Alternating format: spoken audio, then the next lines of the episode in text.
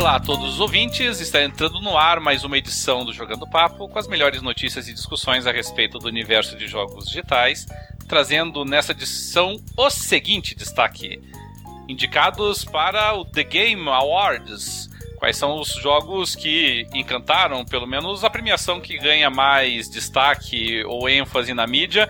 Nós vamos fazer uma passagem pelos jogos, quem foram os indicados, quem foram os contemplados, e faremos também a nossa bolsa de apostas aqui do Jogando Papo para ver se nós vamos acertar ou não os vencedores ao final.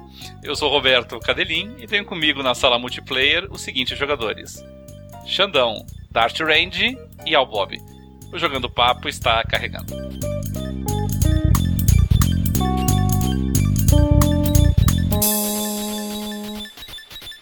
É isso aí, galera. Estamos começando mais uma edição do Jogando Papo, o podcast onde não basta jogar, é preciso debater. E hoje, um podcast mais monotemático, tendo em vista a, indicação aí do The Game Awards. Já avisando para os nossos ouvintes que a gravação é, prática está sendo realizada no dia 23 de novembro. A premiação ocorre no dia 1 de dezembro. Nada impede que entre o lançamento do podcast ou que os nossos ouvintes estejam finalmente ouvindo o programa, de repente a premiação já foi até realizada por ocasião de vocês estarem aí ouvindo. Mas é importante a gente deixar claro que a gravação está sendo antes, tá? Porque tudo que nós vamos falar aqui são ainda é, prognósticos, perspectivas, apostas nossas do que irá acontecer daqui a alguns dias. Mas antes de nós entrarmos aí na jogatina das apostas, vamos ver a jogatina efetiva, aquela que nos traz e faz é, a razão de ser do nosso programa, o que que os nossos amigos têm jogado. Xandão, começando por ti, meu querido. O que é que tem feito desde a nossa última gravação? Quais jogos têm chamado tua atenção nesse período? É, meu amigo, desde a última gravação, né, eu comprei o Battlefield 1 e minha vida acabou. Só estou jogando Battlefield 1 agora, cara. O jogo lindo, maravilhoso. Cara, tá muito bom. Eu até, até comprei livro, aproveitei essa Black Friday e comprei até livro de Primeira Guerra. Eu quero saber tudo de Primeira Guerra agora. História, tudo. né, tá, apaixonado pelo jogo. E eu você pegou o Battlefield 1 pro 25 horas. 25 pro Xbox One. Pro Xbox Estou One. no Xbox One. Entendi. Até faço convite, né, o pessoal que nos escuta ali, se me vê jogando, entra na party, me chama, a gente, vamos jogar junto. É muito legal esse jogo em equipe ali. Aliás, esse dos Battlefields é, pode dizer o que mais é, dá ponto para jogar em equipe, né? Não, não premia tanto o lobo solitário então, uhum. jogar de equipe nele é, é mais vantajoso. Bom, você, você jogou os outros Battlefields, né, Xandão? Você estava jogando todos. até pouco tempo atrás, você estava jogando o Battlefield 4, inclusive, né? Sim, é, sim. Aqui nós temos agora um Battlefield de Primeira Guerra, como você destacou. É, do ponto de vista da, da dinâmica do jogo, é, do multiplayer em especial, porque embora o jogo tenha um formato de campanha, é claro que o multiplayer é sempre a atração nesse tipo de jogo. Como você tem sentido? Como que o Battlefield se compara a ele mesmo, ao, aos antecessores? Olha, ele é, o que, que pode dizer? O, quem, quem joga o Battlefield sabe que ele, ele é um, um arcade, né? Ele não, não é uma simulação real de guerra, mas ele é mais guerra do que o Call of Duty, que, que agasalha o modo arcade com, com mais gosto, tá? Mas é, é a jogabilidade dele está extremamente fluida. É, eu posso dizer que talvez seja o Battlefield mais amigável para iniciantes. Tá, ele tá, tá mais cadenciado, não tá tão frenético que nem era o, o Battlefield 4 e principalmente o Battlefield 3, que esse sim era extremamente frenético. Ele tá mais cadenciado, tá mais amigável, tá? É, eu, eu, eu acho que ele tá mais equilibrado também com todas as classes. Todas as classes nesse jogo estão bem fortes. Então você tem lá é, quatro classes básicas e tem algumas especiais e você consegue jogar bem com todas, né? Todas têm seus, seus pontos fortes, todas têm seus pontos fracos. Eu gosto bastante de jogar de suporte, ou eu estou de, de médico, né, curando o pessoal, ou então eu estou mesmo de suporte, fornecendo artilharia pesada e fornecendo munição. Quanto a quanto aos gráficos, acho que o, o jogo está lindíssimo. A reconstrução da da época, o, os cenários, né? Tem um cenário lá, é o Monte Grappa, que é na, na montanha conhecida da Itália, né? Que uhum. teve uma batalha bem complicada entre os italianos e o, e o Império Austro-Húngaro. É, cara, que paisagem maravilhosa, que jogo lindo que tá ali. Então é talvez uma das paisagens mais lindas que eu vi nesse jogo. E, e, e, é um jogo até bem emocionante, né? Diferentemente do, do Battlefield 3, até a questão do, da trilha sonora que tá lá.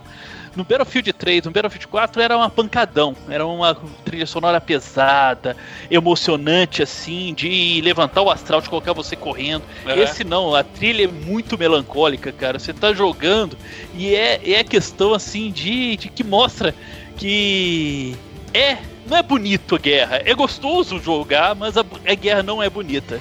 Né? Então, é, eu, eu, eu tô apaixonado com o jogo. É, eu tive essa mesma sensação. Eles, eles conseguem pintar é, uma forma mais dramática, menos, menos glamourizada da guerra. Sim, sim. Ele não glamoriza a Primeira Guerra Mundial, muito é. pelo contrário, né? Mostra o que é essa destruição, o que, que foi a Primeira Guerra Mundial, né? Essa destruição, essa crueldade, as, as armas que eram utilizadas, é, o gás mostarda, é, né? Eram, eram muito cruéis mesmo.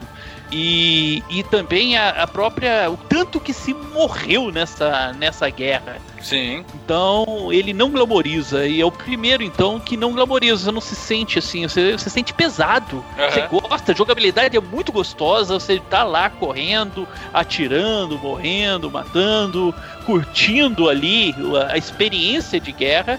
Mas ao mesmo tempo você sente o tanto que que a guerra não é legal, a guerra sim não é legal, a guerra é uma é uma estupidez humana muito uhum. grande, cara. Uhum.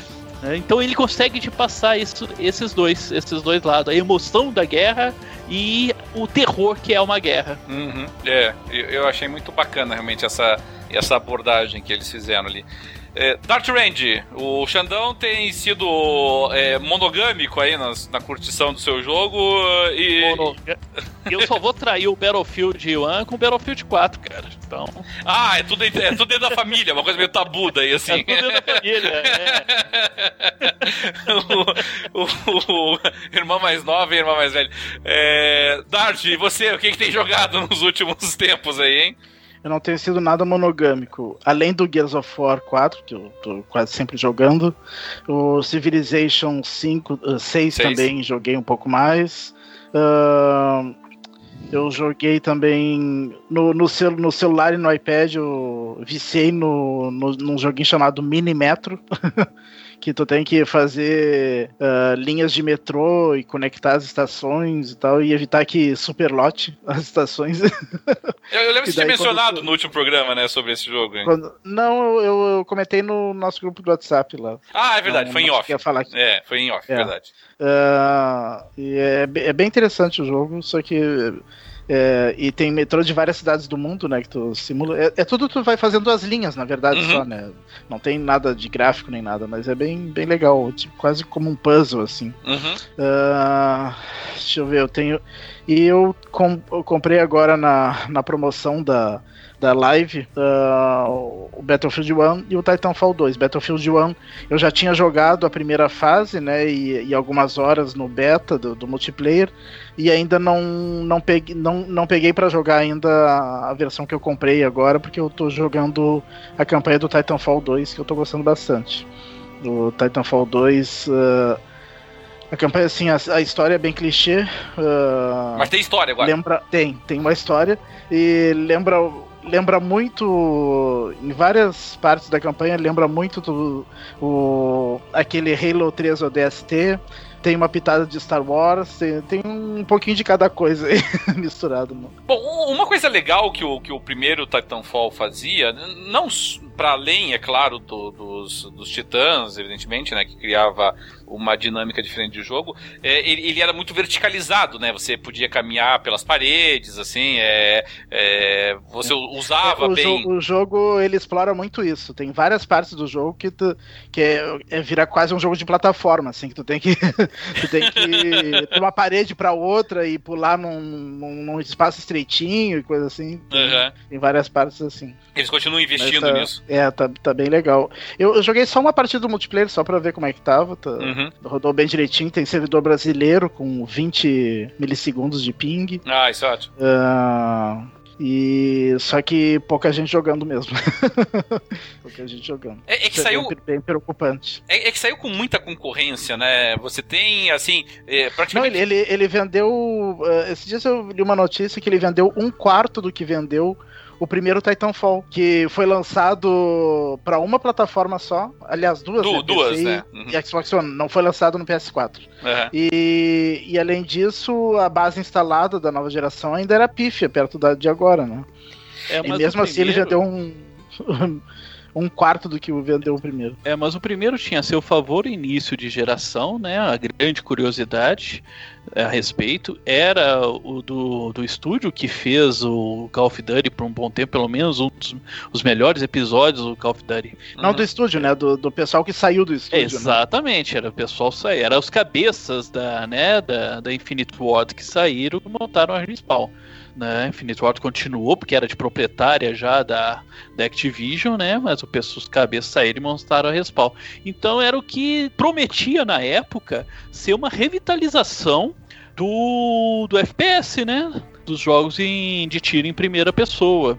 E, e, foi, e foi um jogo assim, bem satisfatório, bom, gostoso bom, de jogar. Claro, claro, extremamente bom. amigável. É. Extremamente amigável, qualquer um conseguia jogar. É, e ele continua bem divertido. amigável no multiplayer pela partida Sim, que eu joguei. Já era muito divertido, mas é, é aquilo que você falou. A escolha de lançamento dele é, perto de blockbusters, né? O, ele saiu depois do Battlefield 1 e antes do Call of Duty, cara.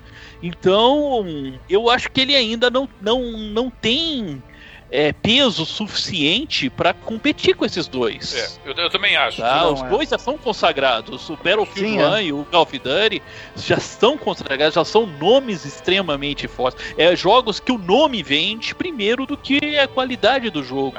E a gente tá falando de jogo que é caro, não é barato. Esses jogos estão 250, 300 sim, reais. Sim. Né? No, no, no, no preço cheio. E se você, quem gosta, ah, comprei o Battlefield, ah, vou comprar o Titanfall agora? Não, vai ficar quase 600 reais uma brincadeira dessa. E o, já o Battlefield já vai me dar muito tempo de, de diversão. É. Né? Então, na, na escolha, ele tende a perder para o que já está consagrado, independentemente é, eu... das qualidades dele. É, eu, te, eu tenho a impressão que a, a EA fez de propósito, sacrificou o Titanfall para tentar pelo menos prejudicar um pouquinho que fosse o, o, Call of Duty. Cara, mas isso é tão isso é e tão eu acho que porque eu acho até que já faz isso. Ele não precisava não, eu acho até disso. que deu, eu acho até que deu um pouco certo, porque o, o parece que não tá vendendo muito, eh, não sei se não tá vendendo bem. Vender deve ter vendido horrores, mas eh, sim, eu vi sim, uma reportagem sim. que não que tem pouca gente jogando o, não, não. o, Call, o, Call of Duty. O, Call of Duty continua vendendo horrores, tá? Mas, mas é, multiplayer dele. Mas é, é, eu vi também um gráfico até agora é o que de menor aceitação da história do Call of Duty, tá? Tá sendo esse último aí. É o que está sendo mais criticado, é o de menor aceitação, é o menor é difícil falar volume de vendas porque a base instalada se aumentou demasiadamente em comparação quando saiu o Call of Duty 4, né, que foi o grande e, e que iniciou essa grande escalada da, da Activision no, nos FPS mas de aceitação, de, de repulsa, né? Vamos dizer, é o jogo da Call of Duty que está com mais repulsa da, dessa, da, da, da comunidade de FPS. É eu, eu, e agora, o Titanfall no meio entre ali, uhum, uhum. cara, o Titanfall seria um excelente jogo, campeão de vendas, Pra lançar em fevereiro ou março. Sim, fevereiro ou março sim. do ano que vem. Sim, sim. É, sim. Concordo. Sim. Tá, foi, aí, é, foi uma aí... prepotência muito grande deles sim, aqui, sim. assim, sabe? Porque o primeiro, o que você falou até certo, Xandão, é, é o, o, primeiro Titanfall que era um excelente jogo, entendeu? Foi um, para mim, o primeiro Titanfall é, permanecerá como um dos melhores jogos de tiro dessa geração até o final dela.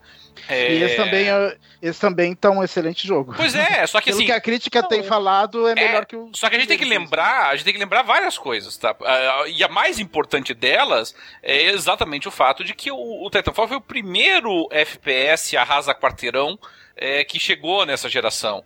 É, ele chegou num momento que não, não havia concorrência nenhuma para ele, assim, sabe? É, tanto não havia que ele foi lançado até para Xbox 360, né? Numa versão é, piorada em termos de qualidade gráfica, mas também foi lançado.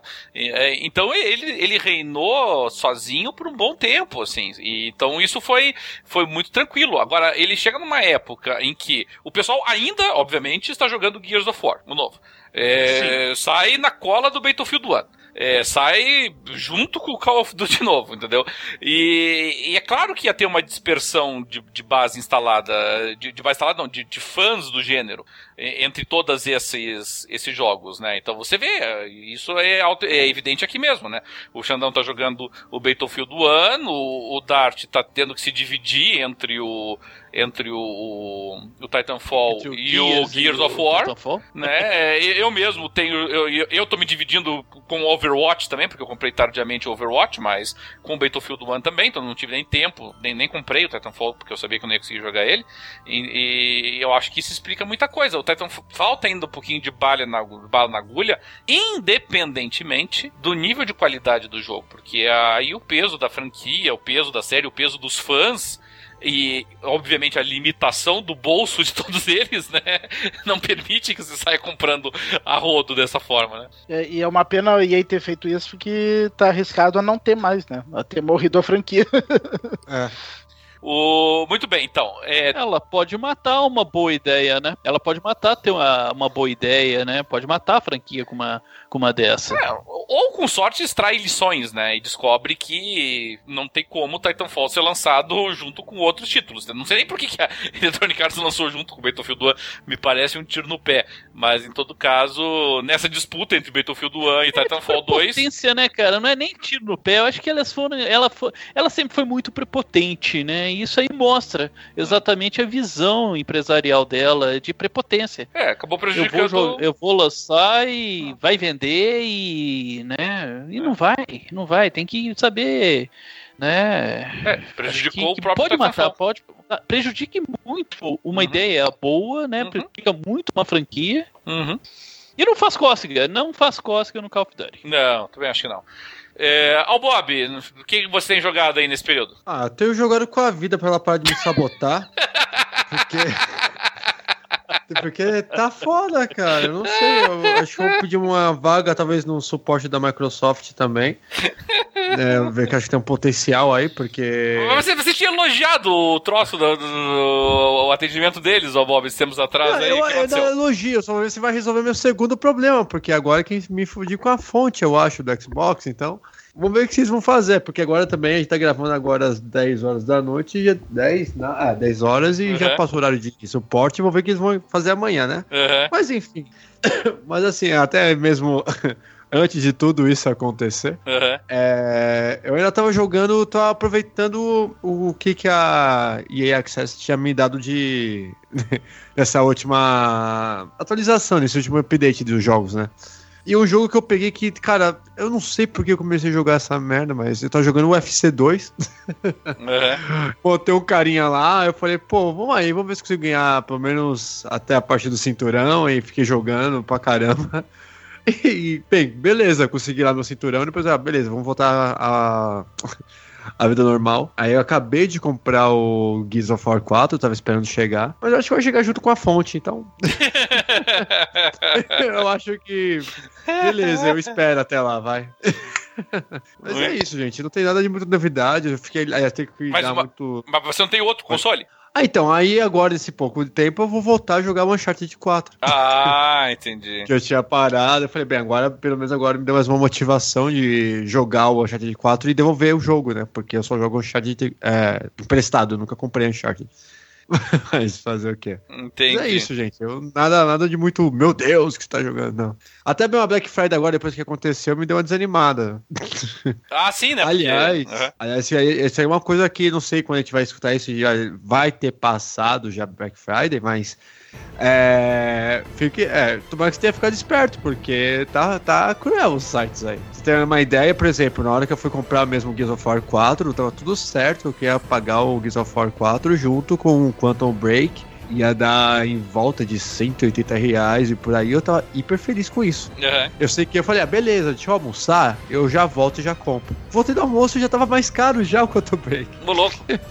Assim, na hora eu falei, não, peraí, não é possível. Aí eu atualizei o site e ele ficou mais caro ainda. Eu falei, ah, aí eu vou deixar pra comprar o. Aí, aliás, uma coisa que é muito bacana, que eu fiquei até feliz, foi que com o desconto do, do Gears por 119, Uhum. é, pela live, né?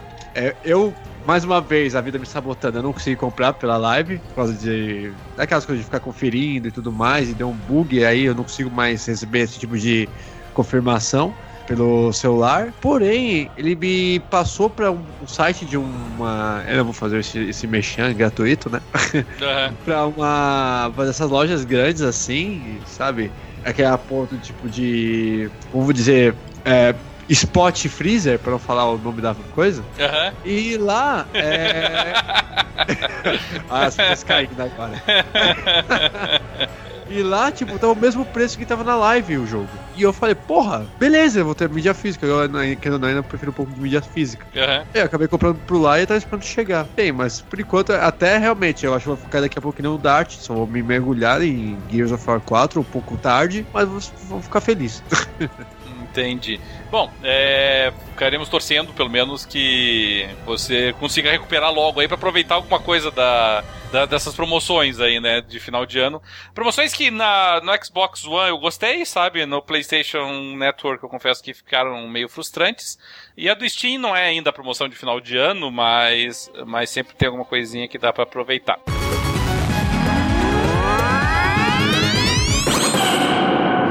É, muito bem, gente. O, o nosso programa de hoje é dedicado ao Game Awards. Tá, é, mas é importante nós destacarmos algumas coisas antes de iniciarmos. A primeira nós já destacamos, que é o fato de que nós estamos gravando com antecedência com relação ao programa. Mas a, a segunda, com relação ao evento, mas a, a segunda questão é assim: nós temos que levar em consideração que existem muitas, é, dezenas, centenas de premiações é, da indústria do videogame. Praticamente todas as principais revistas, todos os principais portais fazem algum tipo de premiação é, para os videogames. Né? Não existe ainda nos videogames uma premiação que seja é, predominante. A, a Game Awards, que é a que nós estamos utilizando como parâmetro, talvez seja a mais, é, como é que nós podemos dizer assim, glamurosa delas, tá? Mas ela é a mais glamurosa porque ela substitui a antiga Video Game Awards, que era da Spike TV, que era o... Essa continua também do Geoff Keighley, né? Isso, mas isso que eu queria dizer. A Game Awards é uma produção do, do Geoff Keighley, entendeu? Vamos, Exato. começamos por aí. Ele é o produtor, é ele que desenvolveu a ideia. Uh, mas por que, que a Game Awards se destaca nas outras? Porque ela tem muita grana. Essa é a verdade. Sim, ela tem muito sim, prestígio. Sim, ela, ela tem mais prestígio, é, a, talvez a mais festejada, né? É, É, a porque- que tem a, ma- a maior festa. É, é por... E Tem no ano passado conseguiu reunir praticamente todos os. toda a mídia de games, né? Sites e É, revistas. é, é porque o ele é bom em É o que eu ia dizer. juntar esse pessoal. Né? Ele é bom e ele é muito esperto também, porque quando ele saiu da. Quando ele saiu da antigo Video Game Awards e criou a, a Game Awards, quando a Spike TV desistiu, né, de, de tocar um negócio, o que, que o, o Geoff fez? Ele pegou e montou um conselho para esse novo. Para esse nova premiação. Quem compõe o conselho? Vamos dar alguns nomes: Nintendo, Sony, Microsoft, Ubisoft, Valve, é, Electronic Arts, entendeu? É, a Kojima Productions. Só pra gente começar do zero, assim, entendeu? Então, rigorosamente falando, a Game Awards é uma premiação da indústria dos jogos pra ela mesma. Tá, Sim, mas sim. ainda assim, é, em virtude né, desse apoio maciço que ela Que tem. nem o Oscar pros filmes, né? É, É, é- da indústria pra ela mesma. Exatamente, e é, é isso que eu queria chegar. A comparação mais fácil da Game Awards é com o Oscar, porque nós temos algumas outras premiações de filmes, por exemplo, é, o Emmy, o M é diferente. Uh, uh, é, Cannes, né? Cannes, Também o Grammy. diferente. Porque assim, você. Urso tem- de Ouro de Berlim também. Isso, São, o- são bem diferentes. Vamos pegar o- técnicas, né? Isso. Vamos pegar o Globo de Ouro, por exemplo. O Globo de Ouro é, é uma premiação feita pelos correspondentes da imprensa internacional, entendeu? Então são, são a é, imprensa estrangeira de que atua em Hollywood, uma, como se fosse um sindicato de jornalistas é, que faz a premiação. Então é- ele é mais independente nesse sentido do que o Oscar, por exemplo. O Oscar ele faz tá mais dentro da indústria. Então É, o Oscar quem vota são os diretores, são os produtores, são os atores, e né? os, e São os membros os- da academia. né? Os membros, são todos executivos. membros da academia ali, É. né? São Uhum. todos é, que, que, que votam. Eles premiando a si mesmo. Isso, exatamente. Né? E aí aqui então, assim, é- essa comparação é a mais é a mais fácil, tá? Aqui a gente faz essa ressalva só para por uma questão até de transparência, né? Nós poderíamos ter pego qualquer outro. Poderia ter pego a premiação da IGN, poderia ter pego a premiação da, da, da, da PC Gamer, da Edge, enfim. Dentre todas, Aqui nós acabamos tem- escolhendo é, essa. não é a mais glamourosa, né? É. A mais glamourosa acaba sendo essa. É. Então, o, o que nós vamos fazer hoje? Nós vamos, é, primeiro, informar, é claro, aos nossos ouvintes aí é, sobre é, essa premiação. O- os, os indicados em cada uma das categorias, tá? E lembrando que ainda é um prognóstico, tá? Nós estamos realmente no dia 23 gravando hoje, então, como eu disse, pode ser que quem esteja ouvindo acabe ouvindo esse programa depois que a premiação já foi feita, né? E, ah, mas os caras erraram, quem ganhou foi o outro. Então, lembrem-se, é previsão, tá? Nós não sabemos quem irá ganhar, nós estamos apenas fazendo as nossas apostas aqui. Aí, num programa no futuro, a gente compara as nossas apostas é, com o resultado. Tá? Então, colegas, nós vamos é, é, item por item, tá? Cada um dos prêmios. E eu gostaria que cada um de vocês desse seu pitaco, tá? Não precisa necessariamente falar sobre todos os jogos, se vocês não quiserem, mas é, façam aí a abordagem que vocês acharem mais interessante e escolham um dos candidatos aí como sendo o candidato de vocês. E, e começamos então na ordem de, de, de baixo para cima, digamos assim, do, do- da premiação, como tá na página deles. Começamos pelo melhor jogo multiplayer. Tá? Aqui nós estamos deixando de fora as indicações dos fãs, porque daí são premiações assim que é, pouca gente vai Vai saber. Melhor é, melhor jogador de esportes, não dá, né? Então vamos para aquelas que todo mundo conhece, que são as premiações principais. Então, melhor jogo multiplayer, nós temos basicamente seis indicados. Battlefield 1, Gears of War 4, Overcooked, Overwatch, Rainbow Six Siege e Titanfall 2. Cinco jogos de tiro eh, em primeira pessoa e um jogo de, vamos chamar de simulação, assim, de, de Masterchef eh, como intruso. Xandão, melhor jogo multiplayer. Que- quais são as tuas considerações aí? Olha, eu assim, considera, eu consideraria o Battlefield 1 o melhor jogo multiplayer, tá?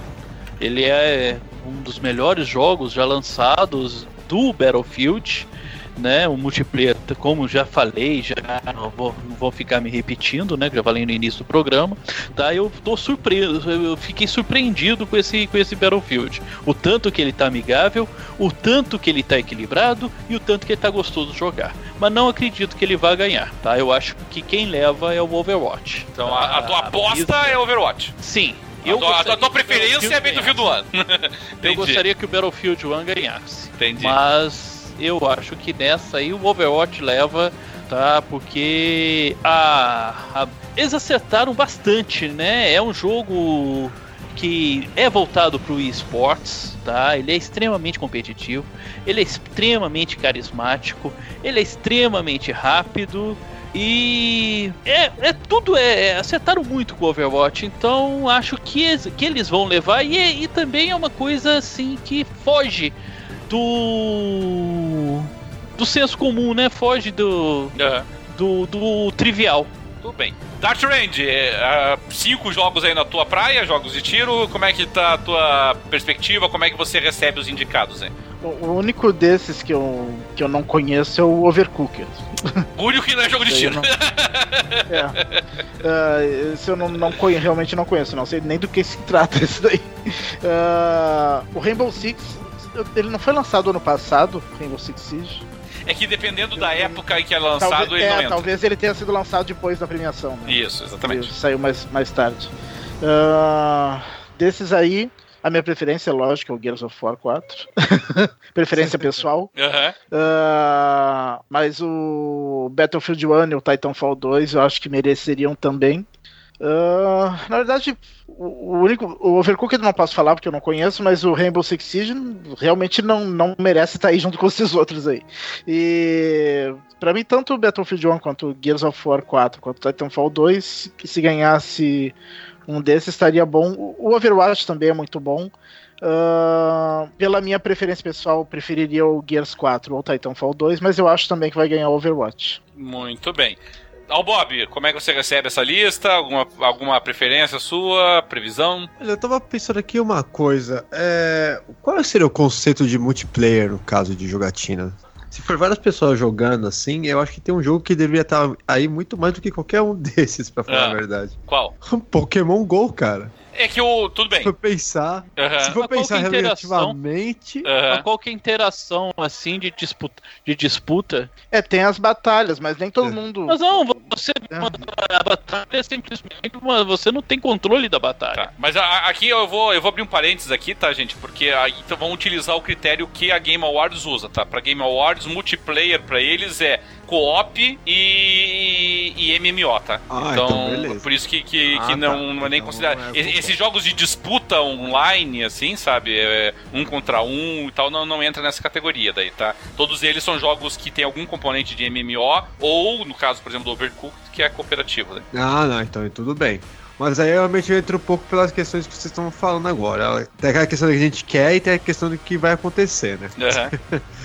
Realmente, eu acho que, bem, assim, do- dos que eu joguei aí, eu, putz, eu tô, eu gosto de Gears of War, mas, cara, Battlefield 1 realmente já tava muito sensacional. É, mas eu entendo também o porquê que o Overwatch levaria, porque até mesmo eu lembro que teve uns dois dias, ou alguns dias que eles liberaram, por exemplo, final de semana pra você jogar o Overwatch e tudo mais. E nesse pequeno, pelo menos essa pequena semana que liberaram, que eu mesmo joguei, cara, é, realmente é muito intuitivo o jogo, se for querer pensar. Tipo, ele deixa você. Ele funciona é muito perfeitamente, né, o jogo ali. Eu Me também lembrou joguei. uma. É, sim. Lembrou uma época da jogatina, aqueles Unreal Tournament, tá ligado? Uhum. Que acho que era muito aquela jogatina tipo de Lan House. E, incrível ou não, ainda lembra muito esse tipo de jogatina, daquele jogo meio que escrachado, cada um do seu tipo de habilidade e tudo mais. E acho que é o que trouxe um pouco dessa minha lembrança quando eu joguei ele a primeira vez e como foi muito fácil, como ele, tipo, ele é fluido, assim. Eu sei que ainda não, que- eu tô falando que Battlefield não seja, né? Sim, Mas sim, a gente sim. sabe como é que é a diferença de jogar um Battlefield e um jogar um jogo desse tipo que é muito mais arcade, por exemplo. Uhum. Então acho que realmente, pelo que assim, até vejo as pessoas da minha. Minha lista de amigos, o número tanto de pessoas que estão jogando só Overwatch até hoje, assim. Aham. Então, não só, é, ó, não só por isso, né? Mas vejo tudo que é transmissão e tudo aí, tava rolando dos campeonatos e tudo mais. Eu acho que toda vez que aparecer um Overwatch numa categoria dessa, vai levar. Vai ele. É, sendo bem sincero, não tem como. O, é, o Foi grande uma favor, é o surpresa, grande eu acho, favorito pra assim, ti nessa premiação, então. É, foi, o gra- foi a grande surpresa se for pensar que dentro do Battlefield a gente já, a gente já teve a Titanfall, por exemplo, já apareceu alguma vez. É, alguns outros jogos a gente já viu, mas o Overwatch foi uma coisa tão recente Uhum. e acabou veio que virando uma febre tão assim que, putz, É, foi- vai ser um acerto na tua que também tá indicada na maioria das coisas aqui. é, isso é verdade. O, bom, é, da minha parte eu gostaria só de destacar, o, o Overcooked ele é um jogo que tem tanto pra PC, quanto pra Playstation 4, quanto pra Xbox One, tá? É, Ele basicamente, ele, ele tenta pegar meio que na onda aí do, do Masterchef, enfim, desse desses realities de culinária, e essencialmente é um jogo é, cooperativo, tá? De até quatro jogadores, que basicamente atuam numa cozinha, os quatro, numa competição culinária, né? E os quatro atuam juntos pra preparar os pratos, é, obviamente dentro dos parâmetros da competição, e enfim, e basicamente são essas as competições que vocês fazem, né? Mas o fato de ser um cooperativo de quatro pessoas de, de, de culinária, né? É uma inovação interessante que o pessoal trouxe com o Overcooked. Então eu achei que aí foi um prêmio mais a inventividade dele. O, pessoalmente, eu, eu acompanho vocês. Eu acho que o Overwatch é o grande favorito nessa categoria aqui. Eu- me parece que o Overwatch ele, ele se inspirou muito naquilo que é a modinha atualmente, que são os, os MOBAs, né? É, as Battle Arenas com personagens com características é, muito definidas, é, ainda que tenha uma quantidade muito grande de personagens, a meu ver, para você escolher, isso torna um pouquinho bagunçado o troço. É, eu acho, até comentei aqui em off com o pessoal que, para mim, o, o, Overwatch ele funcionaria melhor realmente em equipes, sabe? A equipe jogando, cada um escolhendo é, personagens que tenham sinergia com os outros, né? No, no caos do multiplayer aleatório, randômico que a gente tem, eu, eu confesso que eu acho meio bagunçado o Overwatch. Agora, tecnicamente, o que o Dart falou é verdade. O Overwatch é, é, é perfeito. Ele, não, ele praticamente não tem erros, é, não, não, não, tem bugs, ele funciona muito lisinho, é um multiplayer muito ágil, muito rápido para você entrar, é, para você jogar. Me incomodam algumas paredes invisíveis que ele coloca ali no jogo, mas, enfim é, ainda assim é um jogo que, que, não, que não prejudica na tua experiência geral. É, e é a única grande novidade, a meu ver, com, com, relação aos outros jogos. Então eu acho realmente que nessa categoria o Overwatch deve levar é, com uma certa tranquilidade. E aqui o Jogando Papo, então, vota de forma unânime na. em que o Overwatch deve ganhar, né? Cada um já destacou aí suas preferências individuais. Eh, seguindo para outra categoria que me parece também que, a, que o vencedor é previsível, mas vamos lá. Melhor jogo de esporte ou corrida. E os candidatos, todos eles são velhos conhecidos nossos. FIFA, dessa vez 2017. Forza Horizon 3, MLB The Show 2016, NBA 2K17 e Pro Evolution Soccer 2017. Xandão, você talvez seja o que mais curte jogos de futebol aqui entre nós. É, ainda assim, nessa categoria, qual que é a tua perspectiva aí? Olha, eu gostaria muito do Forza Horizon 3.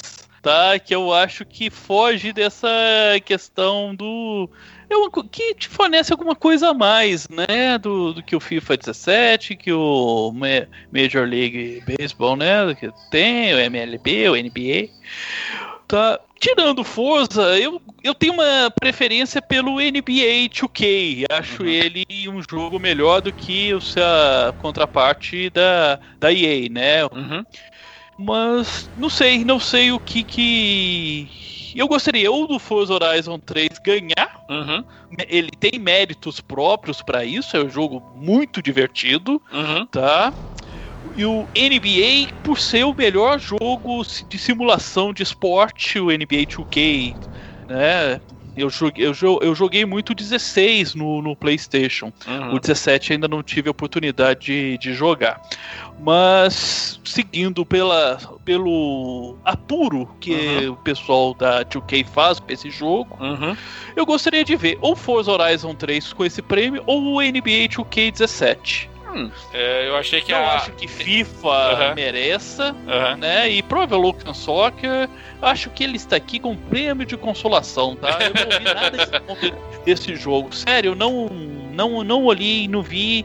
É, tenho acompanhado aqui os meninos que jogam, né? Meu filho gosta muito de jogar uhum. e a turma dele gosta muito e nenhum deles tem tem falado desse jogo. Então acho que pela recepção, né, dos, né, do pessoal da geração do meu filho, uhum. acho que ele não ele tá flopando. Mas eu, eu, eu, confesso que eu achei que, que, era um, que havia um favorito mais claro aqui, mas pelo visto pra ti não, não é tanto. Que, não, qual que é a tua não. aposta então aqui? Minha aposta Olha, eu acho que o NBA 2K17 leva. É mesmo? Olha só, isso realmente é. É, vem com uma tá, surpresa pra mim. Dele ou do Forza Horizon 3, Entendi. né?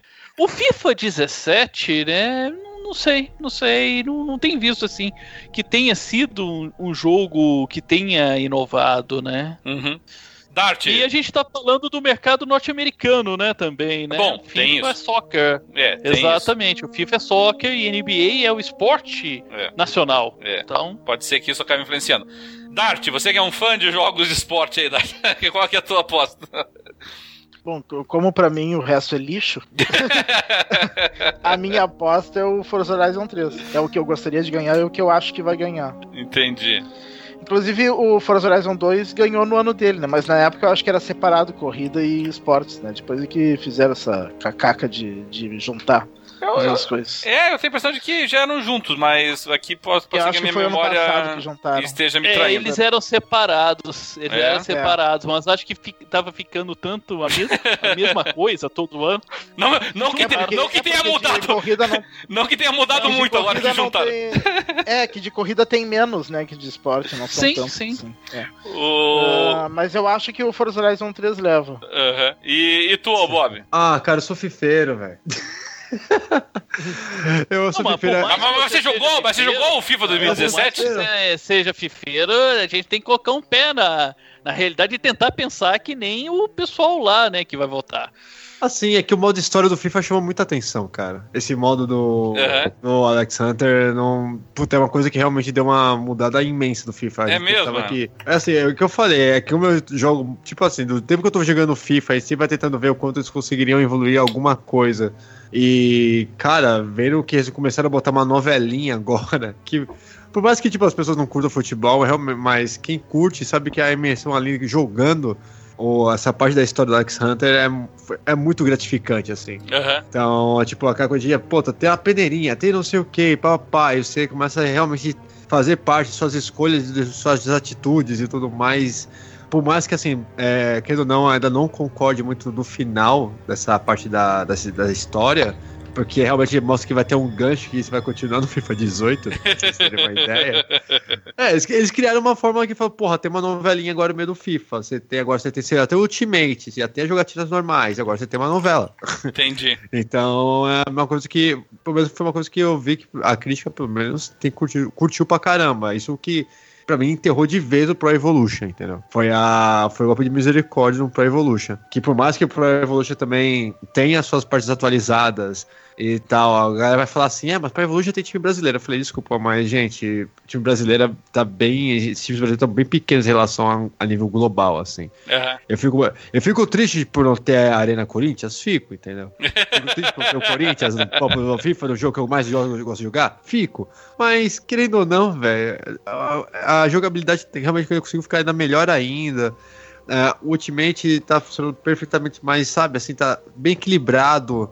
Não foi uma coisa que aconteceu que nem o 16, que o 16 acho que acabou, tipo, dando um desequilíbrio total. Aí você via os caras com os times fenomenais, gigantes já, e o 17 não tá tendo tanto isso. Então, pelo menos FIFA aqui, não tirando o mérito de Forza Horizon, claro, mas eu, eu também não joguei o NBA 2K, apesar que eu, eu conheço a série 2K, então acho sensacional.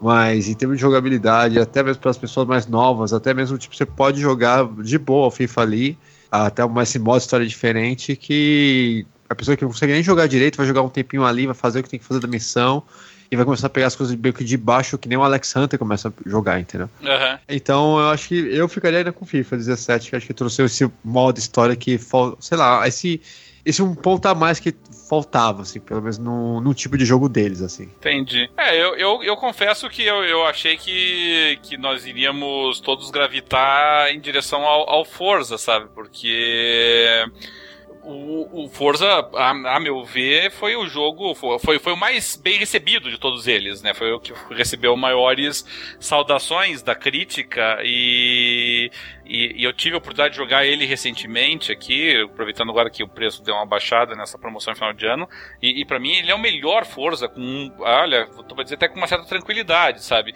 E como o Forza 2 já levou no passado, ainda que pelo que pelo visto ainda na, na época eles eram categorias diferentes, mas assim, não me parece que qualquer um desses, seja o FIFA 2017, seja o NBA 2K17 ou até os demais, eh, tenham sido recebidos como o melhor que cada uma dessas franquias eh, já proporcionou. E o Forza Horizon foi o melhor Forza Horizon até agora, ou, ou- ou se não foi, se se não for unânime, pelo menos é, é, é um dos melhores Forzas, inclusive, que já saíram. Então eu acho, assim, pessoalmente, eu realmente achei que ia ser uma vitória tranquila pro, pro Forza Horizon, né? Mas, pelo visto, vai, talvez seja mais disputado aí e reserve surpresas, de acordo com a Ah, previsão eu, do pessoal. e eu não duvido que ele acabe realmente ganhando, porque se for ver pelo, até mesmo por base daqueles Metacritics e tudo mais, ele tá com 91. É, é que assim, é, É, eu acho, É, é menos pela comparação do Metacritic entre eles, sabe, Bob? Mais pelo fato, assim, de que é, as pessoas reconheceram no Forza Horizon um, um- um- um grande título da série, sabe? E, o, Sim, e sim. a impressão que eu tenho é que todos os outros, Pro Evolution, NBA. A Pro Evolution 2017 foi até bem criticado, inclusive. Agora, tanto o NBA 2K17 quanto o FIFA 2017, é, assim, não foram, não foram mal recebidos, mas assim, mais, mais um, sabe? Não, eu não senti assim o pessoal olhando pra esses títulos e pensando, puxa, olha que avanço fenomenal que nós tivemos com esse título, sabe? Mais por conta disso, né? Mas é, fico feliz que pelo menos é, esteja mais disputado aí do que nós tínhamos do que eu tinha pelo menos projetado inicialmente. Bom, a próxima categoria é uma categoria que eu particularmente sou apaixonado, melhor jogo de estratégia. E os indicados foram Civilization 6, Fire Emblem Fates, The Banner Saga 2, Total War Warhammer e XCOM 2. Xandão, como é que você enxerga essa categoria?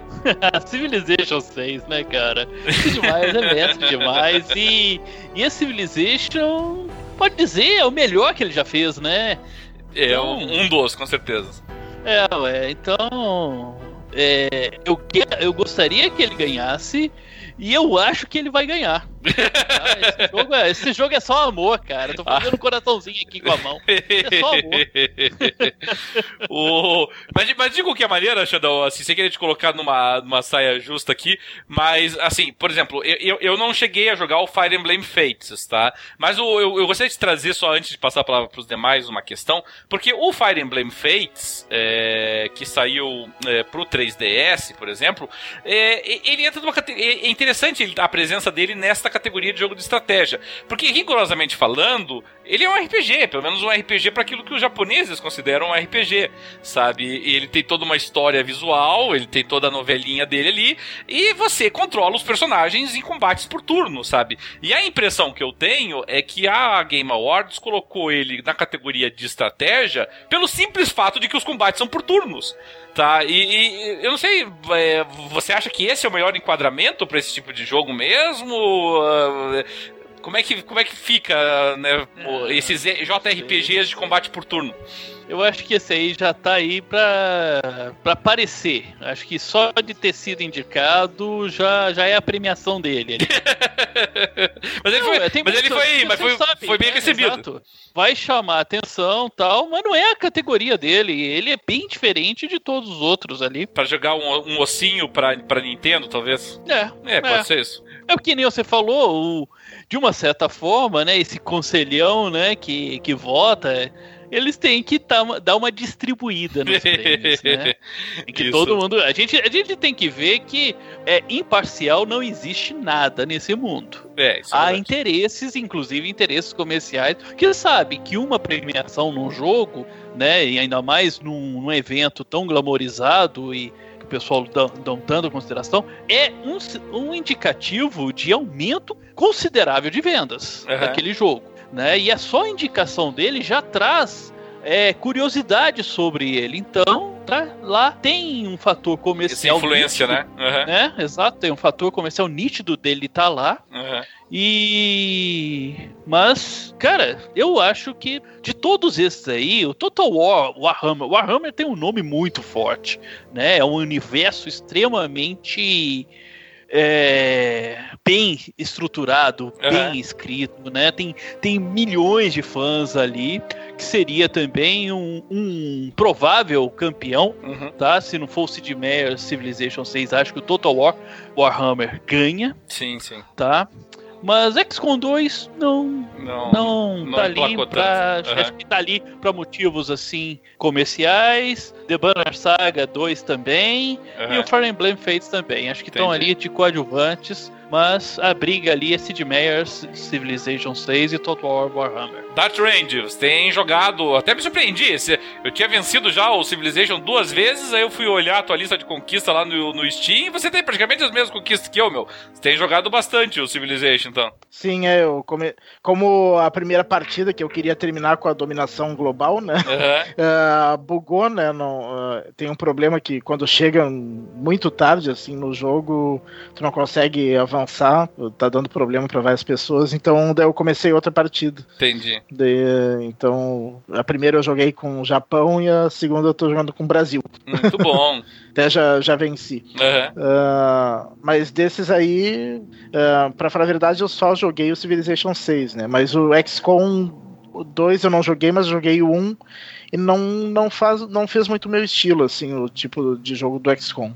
Uh, então, a minha preferência é o Civilization 6 e, e eu acho que pela forma como foi aclamado ele esse ano, foi, foi o melhor recebido de todos esses. Uhum eu acho que, que ele leva. Entendi. É, Al Bob, qual é a tua posição aí? Olha, vai ser mais um chute porque eu não joguei nenhum, tá? É. Mas pela felicidade do Dart, e não só do Dart de todos, assim, que eu nunca vi vocês falando do jogo tão assim, de tanta ênfase, eu vou pro Civilization também, com esse cara. É, tipo assim, é, eu sei que eu, eu, gostava muito desses jogos quando era mais novo, sabe? Uhum. Porque eu não tenho essa paciência de ficar jogando mais tipo de jogo, mas... De estratégia. Depois de tanto vocês falarem, eu, puta, eu, eu vou acabar jogando ele algum momento. Nós tivemos um, um colega na. Ah, não sei se foi na, na, na página do Facebook ou no PXB lá que comentou a respeito, né? Sobre tentar dar uma chance aí pro. que nunca jogou o Civilization na vida. E, eh, e realmente, o Civilization é uma série extraordinária. Eu acho que mesmo quem não é fã de jogos de estratégia, é, com certeza vai curtir um jogo como esse. É, e a minha aposta aqui também. Não, não só a minha aposta, se eu tivesse que dar um prêmio pessoal, também iria para Civilization 6. Nós estamos falando de uma série aqui de mais de duas décadas, né? mais de 20 anos já que o Civilization tá aí. É, o Civilization 6, para mim, ele é um dos melhores Civilizations que já teve, tá?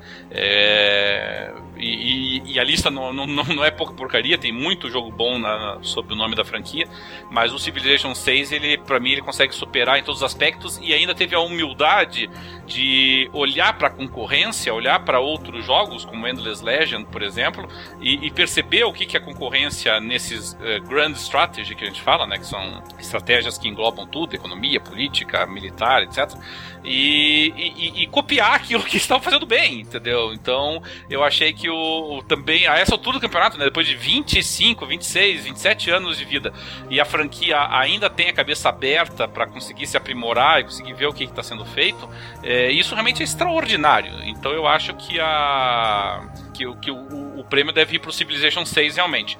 O, o Fire Emblem Fates para mim não deveria nem sequer estar nessa categoria, tá? Eu acho que não, não, não, consegue, você não consegue estabelecer qualquer critério de comparação entre ele e qualquer um dos outros jogos. Mas fora isso, eu achei legal, porque assim, você teve um Grand Strategy em, em, por turnos, que foi o Civilization. Você teve um, um estratégia em tempo real, pelo menos os combates em tempo real, que é o Total War Warhammer, eh, e, dois, e duas estratégias de esquadrão, né, que é o, XCOM 2 e o Banner Saga 2. O, o Banner Saga 2, eu confesso assim que eu, eu gostei do primeiro Banner Saga, eu achei que era uma estratégia é, implacável, dura, assim, com o jogador, assim, é, combates que às vezes por um a dois movimentos errados você podia colocar o combate inteiro a perder, mas o Banner Saga 2 para mim foi mais do mesmo. Uh, o Total War Warhammer, eu, eu penso o seguinte, Warhammer, como o Xandão falou, é, uma, é um nome de peso.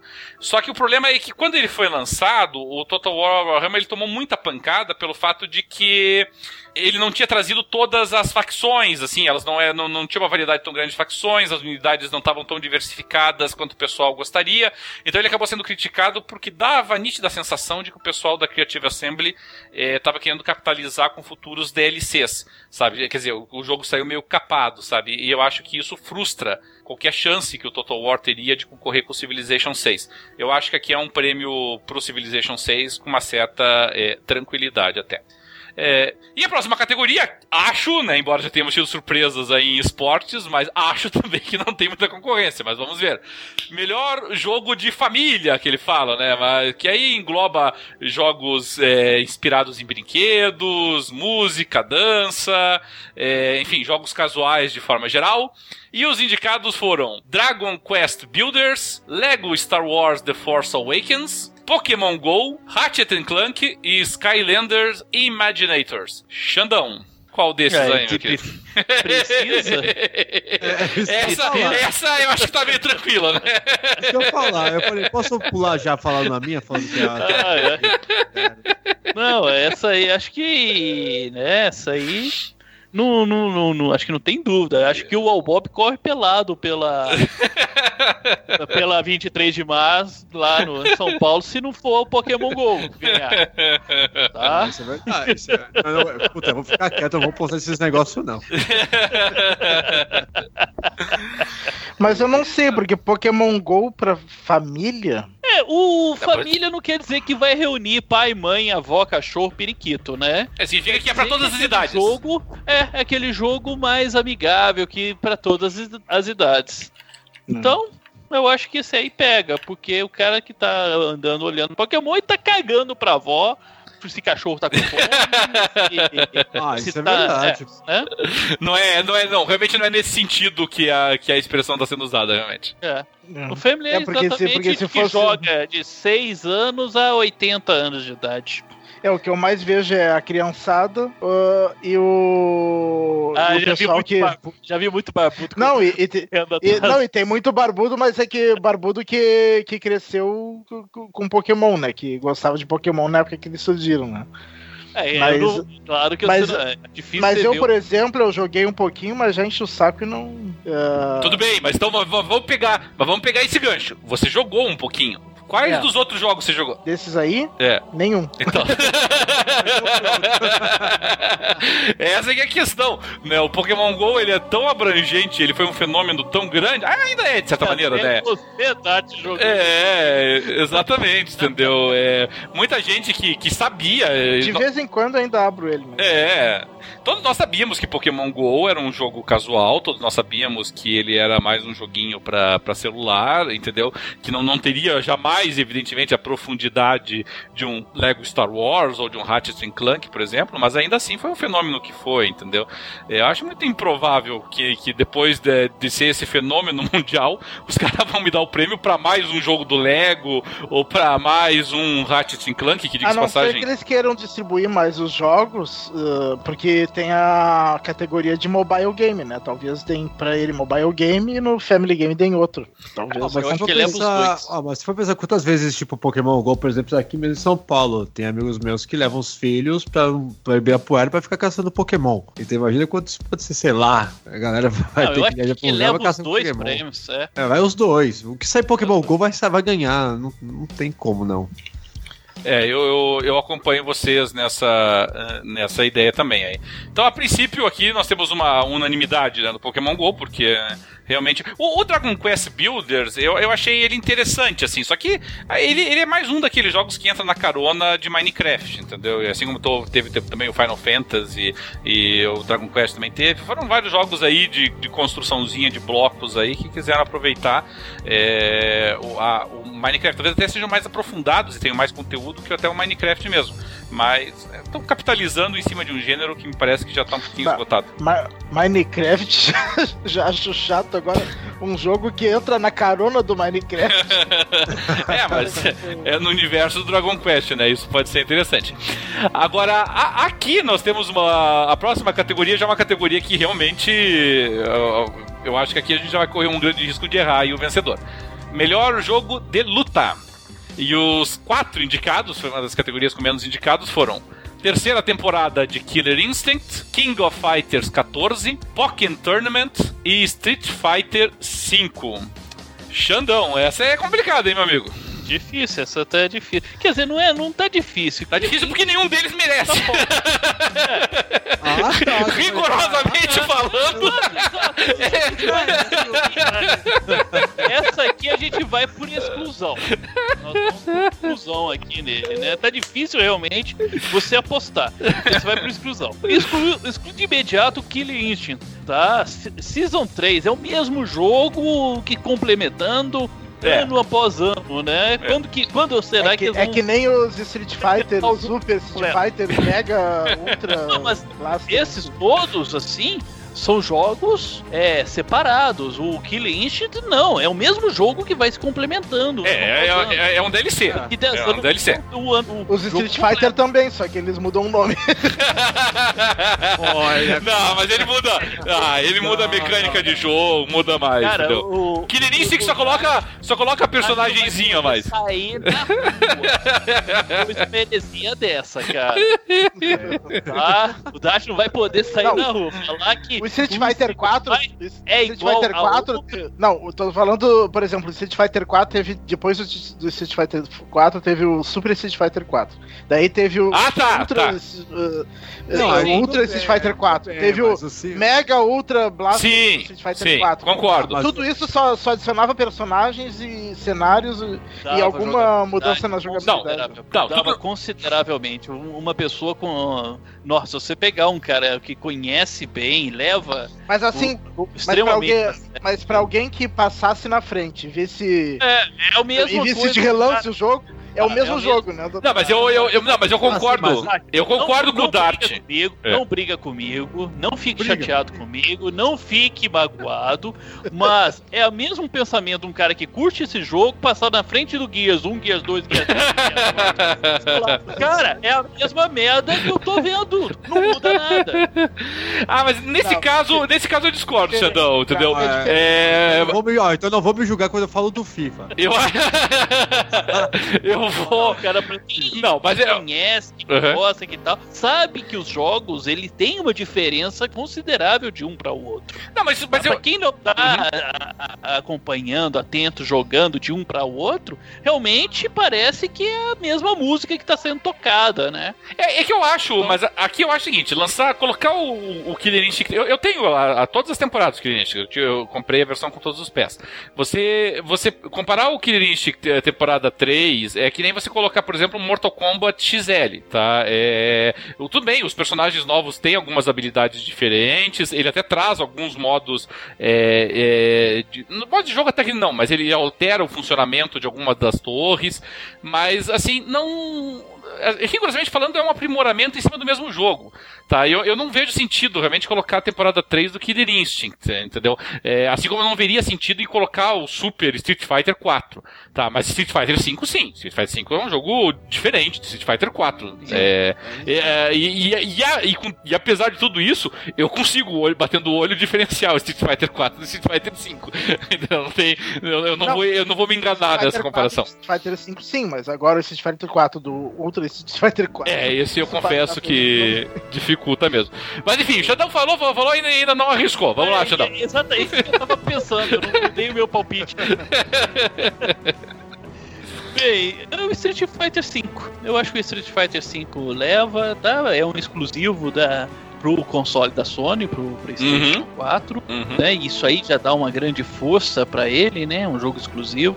E. PC também. e né? É, pra PC também. Não, não, quando fala exclusivo, né? A gente Sim, sim. fala Nos consoles, nos consoles. Dentro dos consoles, né? Aham. Dentro dos consoles. Então, ele é exclusivo porque a Microsoft não tem no console dela. Sim. Então, eu acho que o Street Fighter V leva, leva essa aí, tá? Dart Range. Também acho que o Street Fighter 5 leva mais por causa do nome, não tanto pelos méritos dele. Porque o Killer Instinct não. é, pelo que eu vejo, ele sempre tem uma recepção meio fria, assim, bem indiferente, assim. E o Street Fighter 5 também não teve lá uma recepção tão boa, mas uh, parece que, pelo menos no começo, né, Aham. deve, deve ter arrumado, então eu acho que pelo nome ganha ele. E ao Bob? Não, Street 5, com certeza. Assim, até antigamente, quando era pau a pau King of Fighters, era mais interessante, mas o King of Fighters ficou tão ruim, mas tão É, esse ruim. King of Fighters novo tá muito fraco. Puta, e é- até graficamente, sabe? Tá atrasado, Putz, claro. Atrasado pra caramba. E era uma, putz, era uma puta franquia que eu gostava muito, muito. Porém, se que, parece que tem aqueles boatos que talvez vai ter um CNK vs Capcom mais recente. Tomara que pode mudar só no ano que vem, mas, cara, desencana. Acho que por, até por, realmente, mas por eliminatório Street Fighter ganha. Entendi. É, o... o pessoal sabe que eu, eu gosto de jogos de luta e realmente, entre esses títulos aqui, eu escolheria nenhum, pessoalmente. Tá? Eu acho que o, o temporada 3 do Killer Instinct sem condições, é, não, não é um jogo novo para justificar. King of Fighters 14, eu nem teria indicado ele, não sei, poderia ter colocado qualquer outro jogo aqui. Mas aqui tá qual indica... outro que estaria? É, Eles indicaram todos bom. os lançamentos de jogo de luta do ano. A minha, a minha indicação pessoal, inclusive seria o jogo que eu daria a vitória, seria é, Melt Blood Actress Against, Current Code. Mas. É um jogo que três pessoas não é, Esse que é o problema. O Melt Blood, ele é muito, muito, muito nicho, assim, sabe? Mas o, o Melt Blood, pra mim, foi o melhor. É, aqui eu tô falando o nome, porque o nome inteiro dele é Melt Blood Actress Again Current Code. Tá? Esse é o nome inteiro é, dele. vou ver isso agora. Mas. o Melt Blood, pra mim, foi o melhor desse ano. Só que, realmente, ele é muito nicho. Ele é, ele é bem independente e bem nicho, apesar de ter vários, é, vários títulos já dele, né? Eu acho que se tivesse colocado lá, todo mundo teria feito a mesma pergunta que vocês. Que diabos é esse troço aí? Então, uh, o Pokémon Tournament eu não joguei, mas nem sequer teve uma recepção razoável para ser indicado aqui. A crítica foi morna para ser bonzinho com eles. É, eu, eu, eu, não lembro se o se aquele dos Cavaleiros do Zodíaco foi do ano passado ou foi desse ano. Olha, não, mas é uma coisa que com certeza teria, por exemplo, seria Dragon Ball, que Dragon Ball tem todo ano.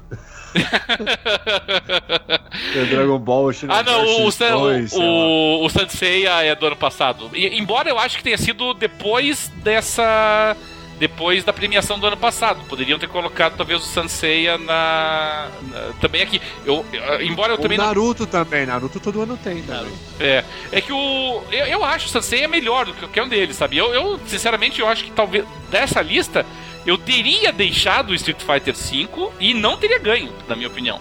Mas, tendo em vista que é o único que eu teria deixado, realmente a minha aposta vai para Street Fighter V, mas fica aqui a menção honrosa da minha parte ao Salt Blood, porque. Hum, é, é, é uma franquia independente, mas que. O Salt Blood, Melt Blood, desculpa.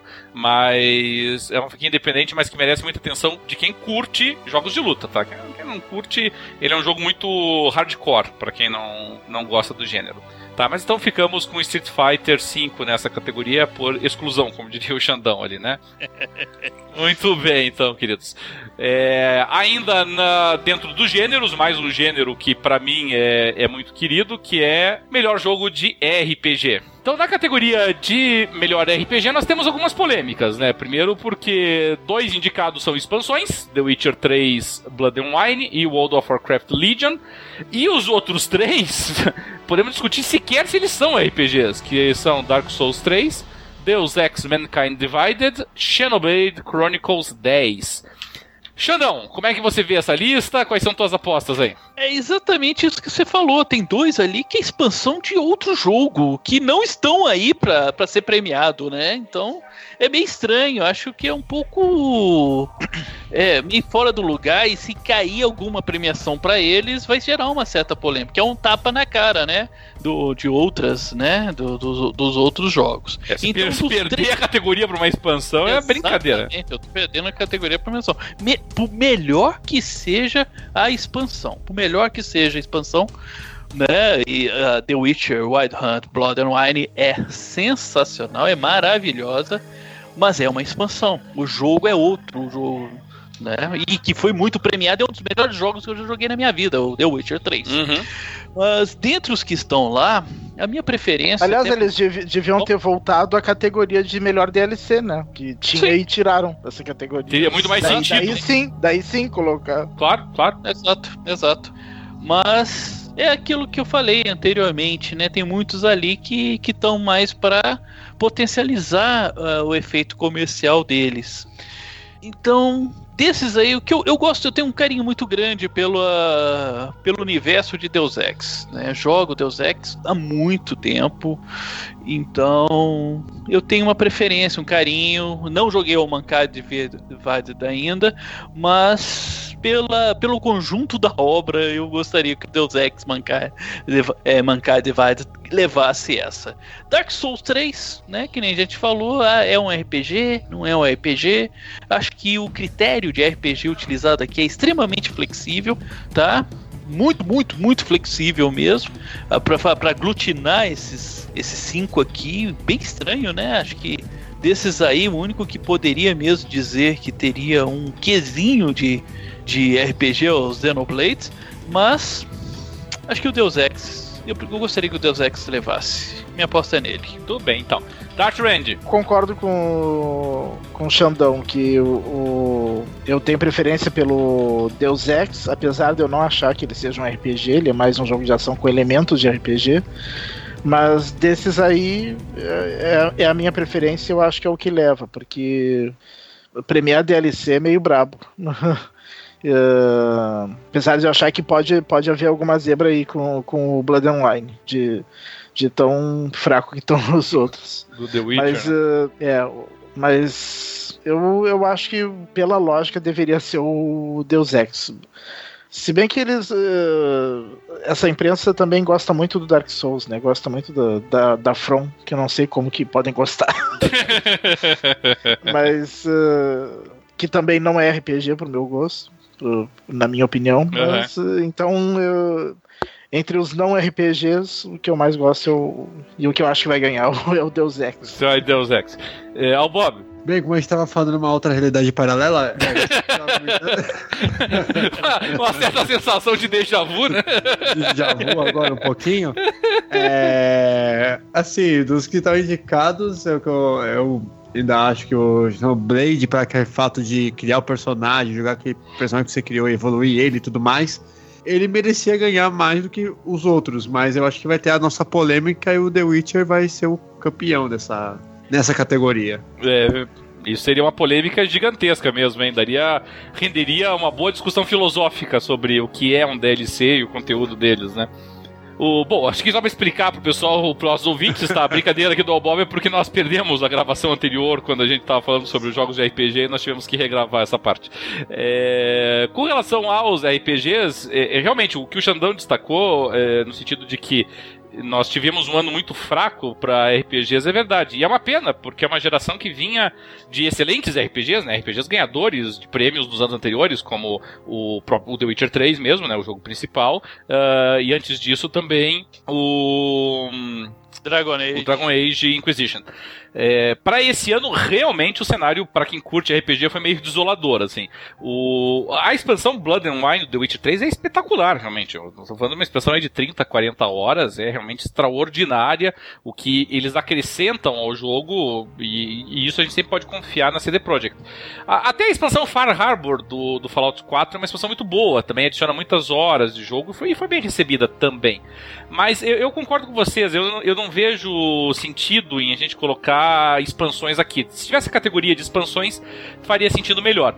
Para mim, dos todos indicados, o único que se enquadra um pouquinho como RPG, porque não, é um RPG ainda que é um RPG no estilo oriental, é o Xenoblade Chronicles. E ainda assim o Xenoblade deu uma boa é, aprimorada, né, uma boa atualizada no, no seu conceito de, de jogo.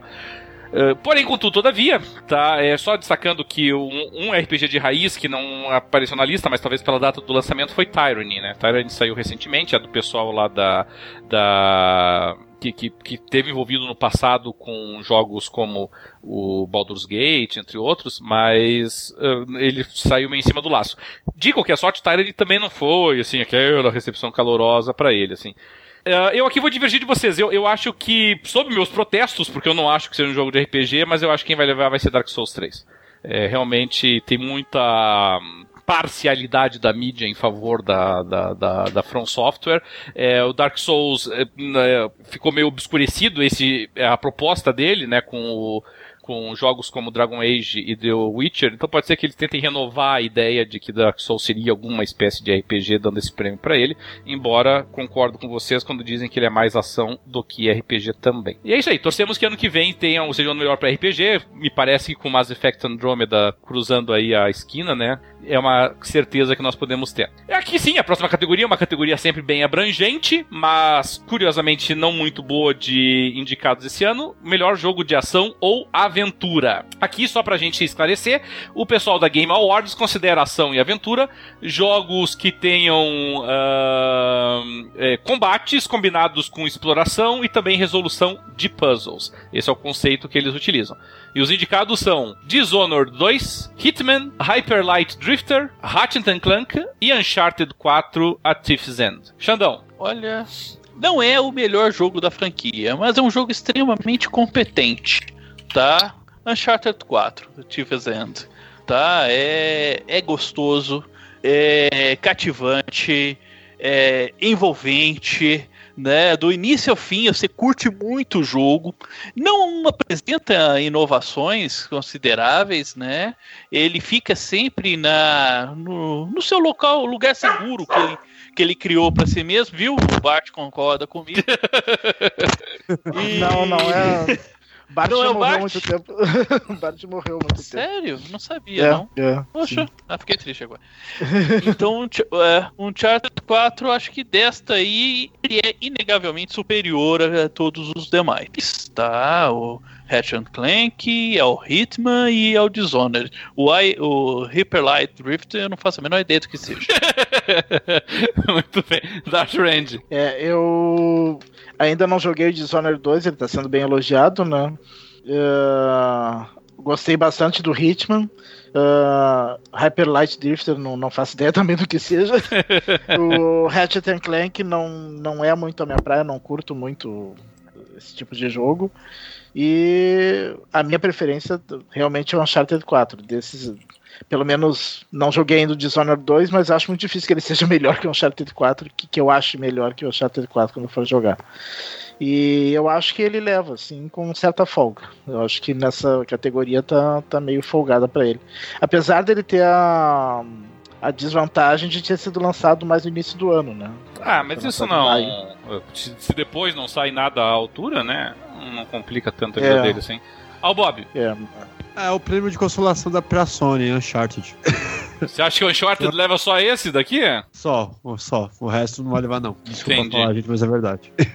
É, o. Eu, eu não joguei o Dishonored 2, ele tá sendo muito elogiado, tá? Não, não é pouco, não, tá? Tá sendo muito elogiado o Dishonored 2. O primeiro Dishonored, lembre-se, foi também é, indicado quando saiu o candidato. É, e o Dishonored 2 teve uma recepção tão boa quanto o primeiro. É, até quando foram feitas comparações, as comparações foram favoráveis ao Dishonored 2. O pessoal achou que ele superou o primeiro em, em vários aspectos. Mas eu, aqui, como, como seria no futebol, a camisa pesa, né? E, o, e a camisa do, do Uncharted nessa hora pesa bastante, assim.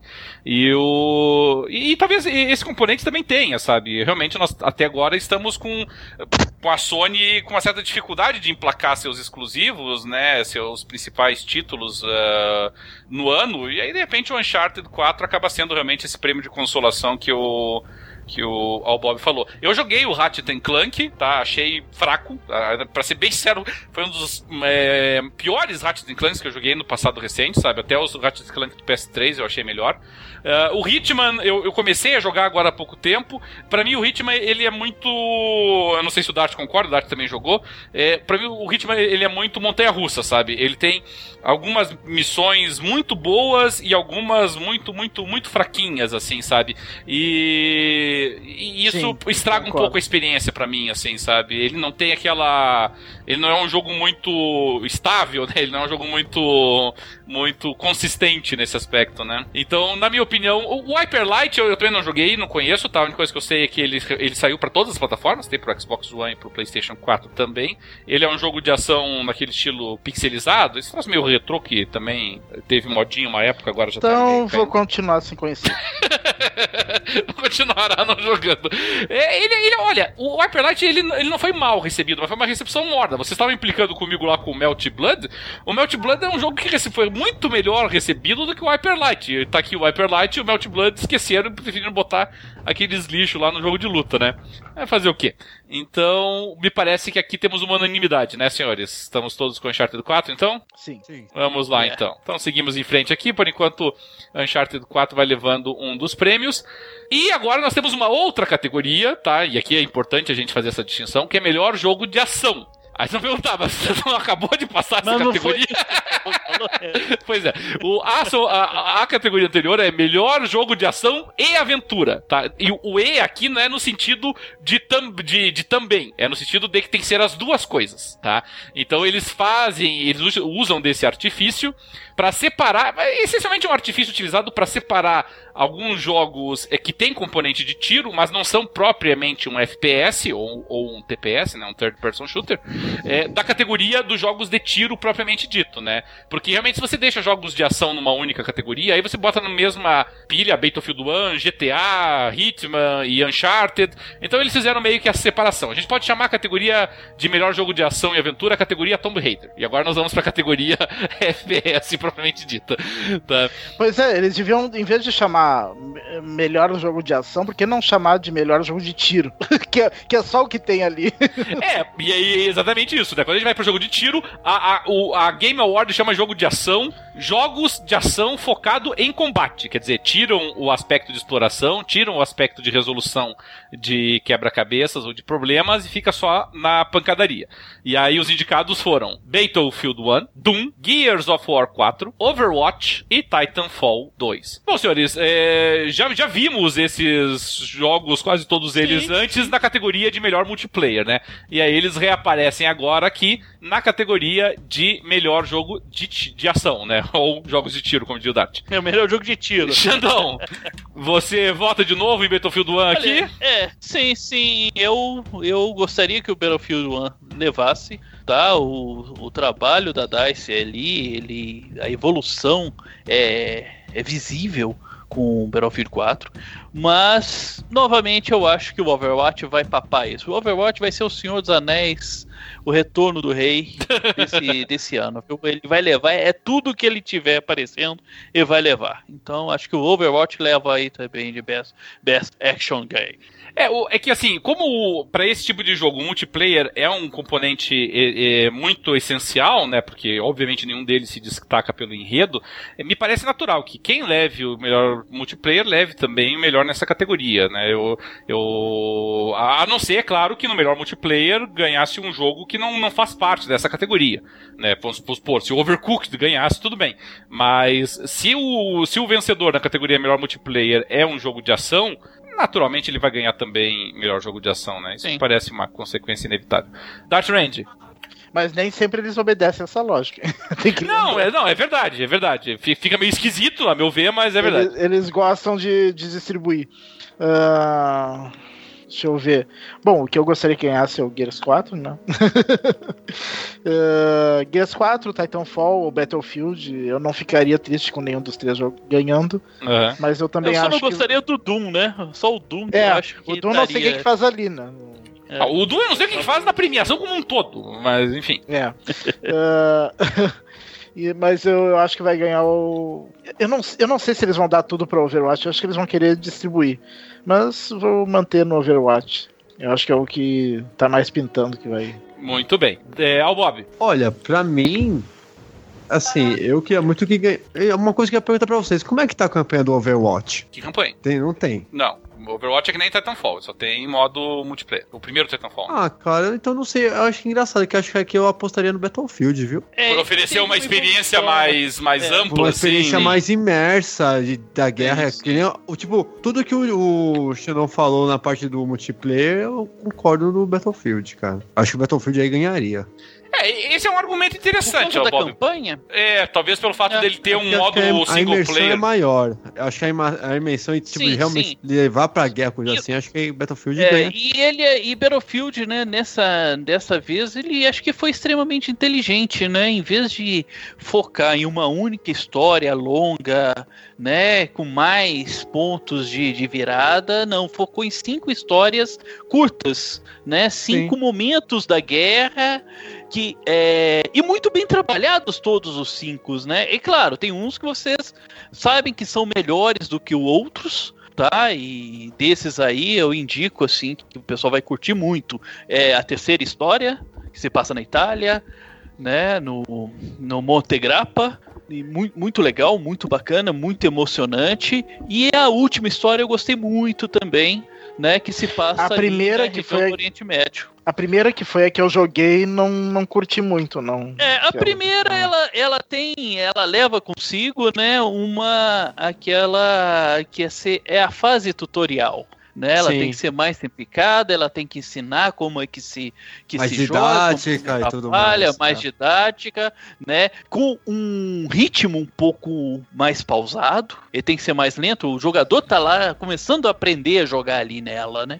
Então ela é é- a primeira ela, ela é prejudicada por isso, não que ela seja ruim, tá? Ela é muito legal, ela é muito boa. As fases de infiltração e no, nos locais nazistas ali, a ambientação ali na, na França, né? Na França tomada.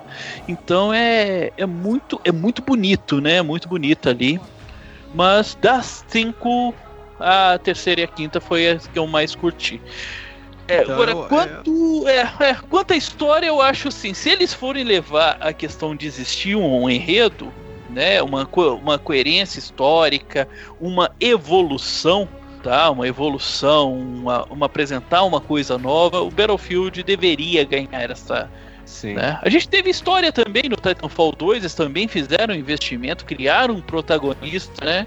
Pra, pra você jogar, teve uma evolução, mas não sei se chegaria a ter a mesma consistência do que o Battlefield fez. É que o Battlefield acho que teve esse diferencial foi o que você comentou na primeira parte do programa. Eu acho que essa coisa de não.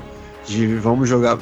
ser um jogo de guerra, não aquela coisa muito mais glorificada e sim aquela coisa mais Exatamente, tensa. Exatamente. É uma coisa que, tipo, tá bom, o Doom tem a sua parte caótica, assim, o Gears tem essa história, mas também não é aquela coisa afinco. Overwatch é o- uma coisa mais generalizada e Titanfall agora que tentaram fazer alguma coisa. Mas acho que em termos de densidade mesmo, nem pelo roteiro, mas tipo, pelo conjunto da obra, assim, o Battlefield 1 tá muito foda, tá muito bom. É, o Battlefield 1 Eu- é um tapa na cara, né? É um tapa cara, total. né?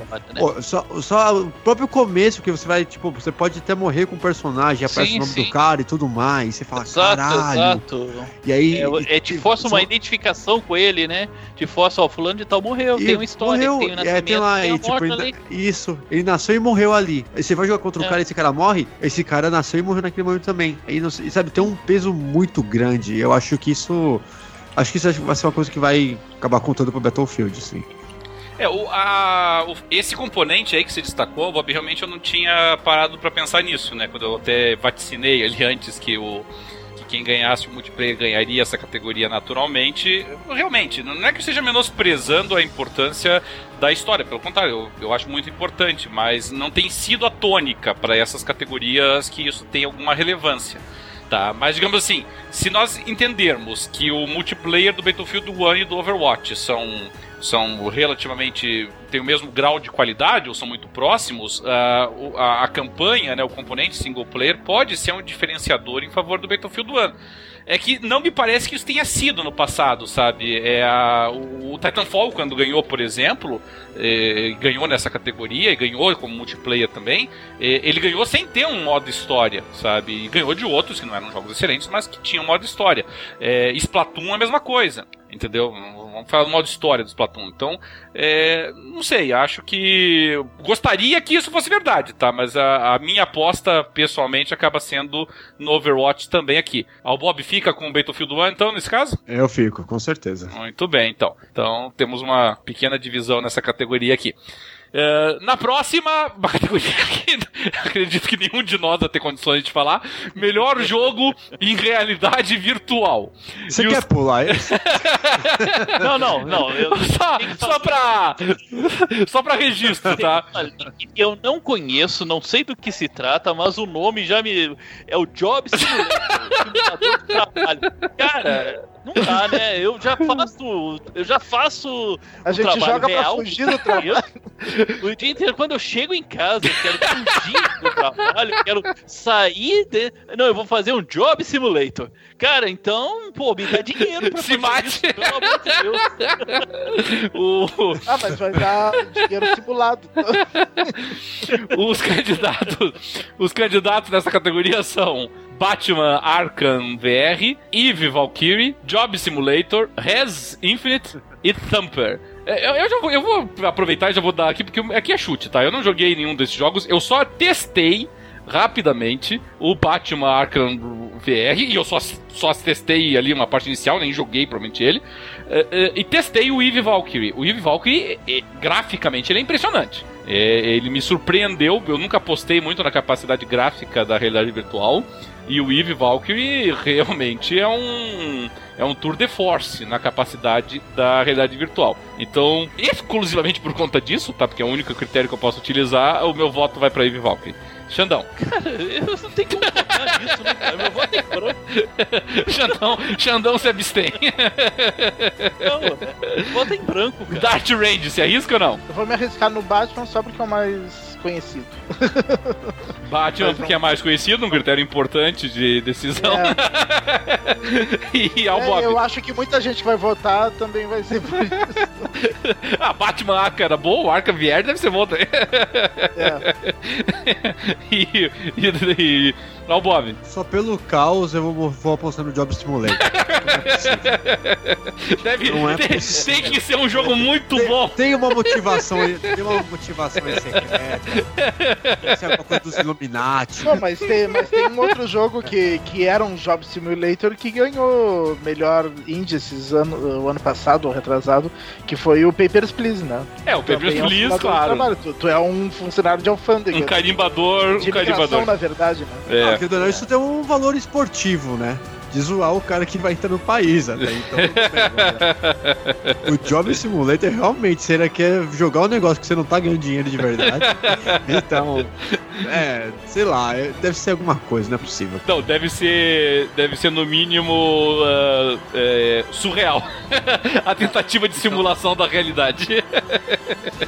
Meu Deus, não, é, deve ser um teste, sabe? É, esses testes, deve ser um beta pra vida daqui, sei lá, mil e pouco, sabe? Então, É, a próxima categoria, já voltamos pro terreno um pouquinho mais conhecido. Melhor jogo para celular ou portátil, tá? Então aqui vale tanto celulares quanto 3DS, PS Vita, entre outros. Os beleza, candid- Pokémon GO, próximo. É, novamente, parece que nós temos um candidato óbvio aqui, né?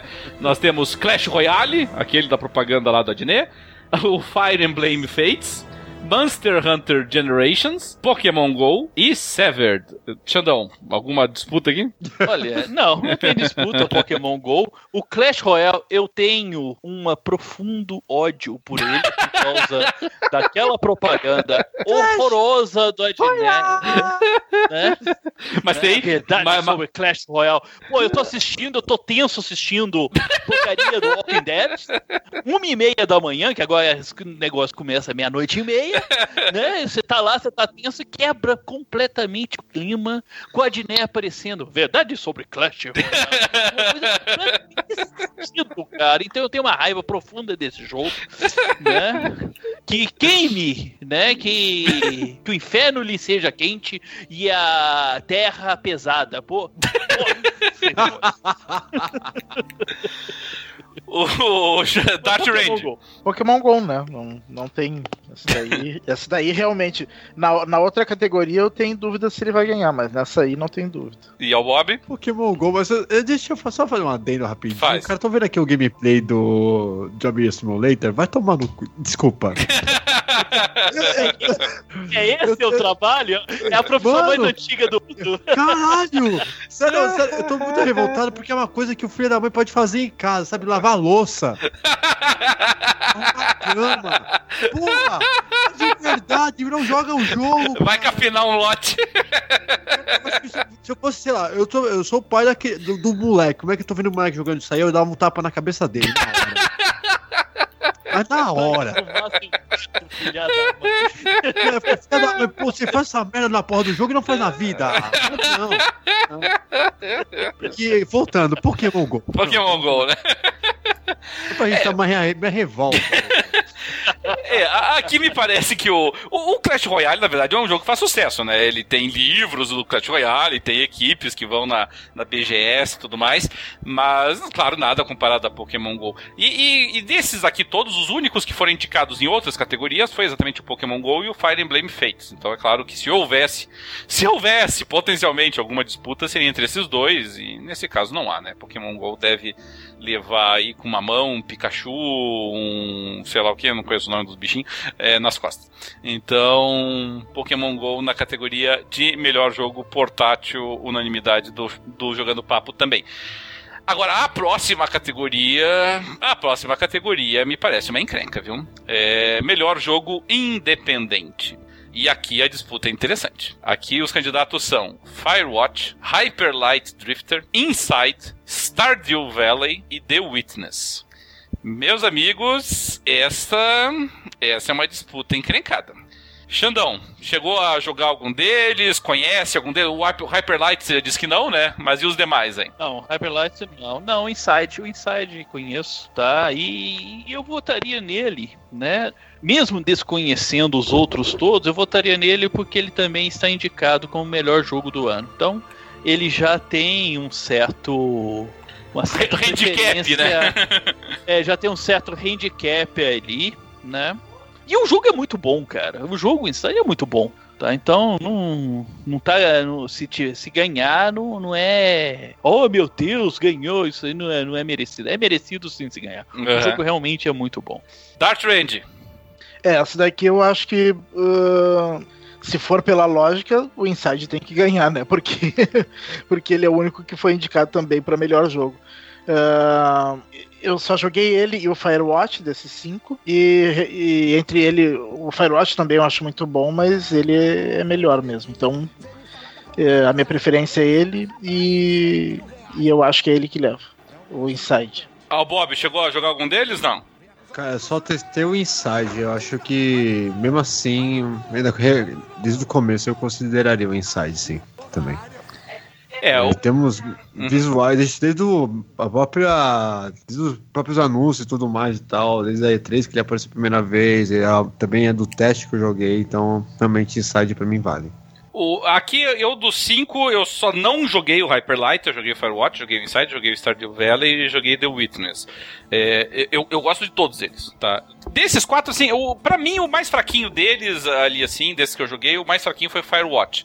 É, o Firewatch, ele deve ter sido indicado aqui porque ele, ele, reúne algumas outras boas características que a gente vai ver até ele indicado em outras premiações. Mas do ponto de vista, assim, da, de completude, da análise global do jogo, é, o The Witness, que é muito lindo, um jogo muito bonito, a, a arte do Witness, para mim a disputa ficaria entre o Inside e o Stardew Valley. O Stardew Valley é uma reimaginação. Eu não sei se vocês chegaram a jogar quando vocês eram mais jovens, daquele Harvest Moon. Não sei se vocês tiveram Sim, oportunidade. Eu é, eu cheguei a jogar. É, o Harvest Moon, que era basicamente um, sim, um, simulador de relacionamento misturado com gerenciamento de fazenda.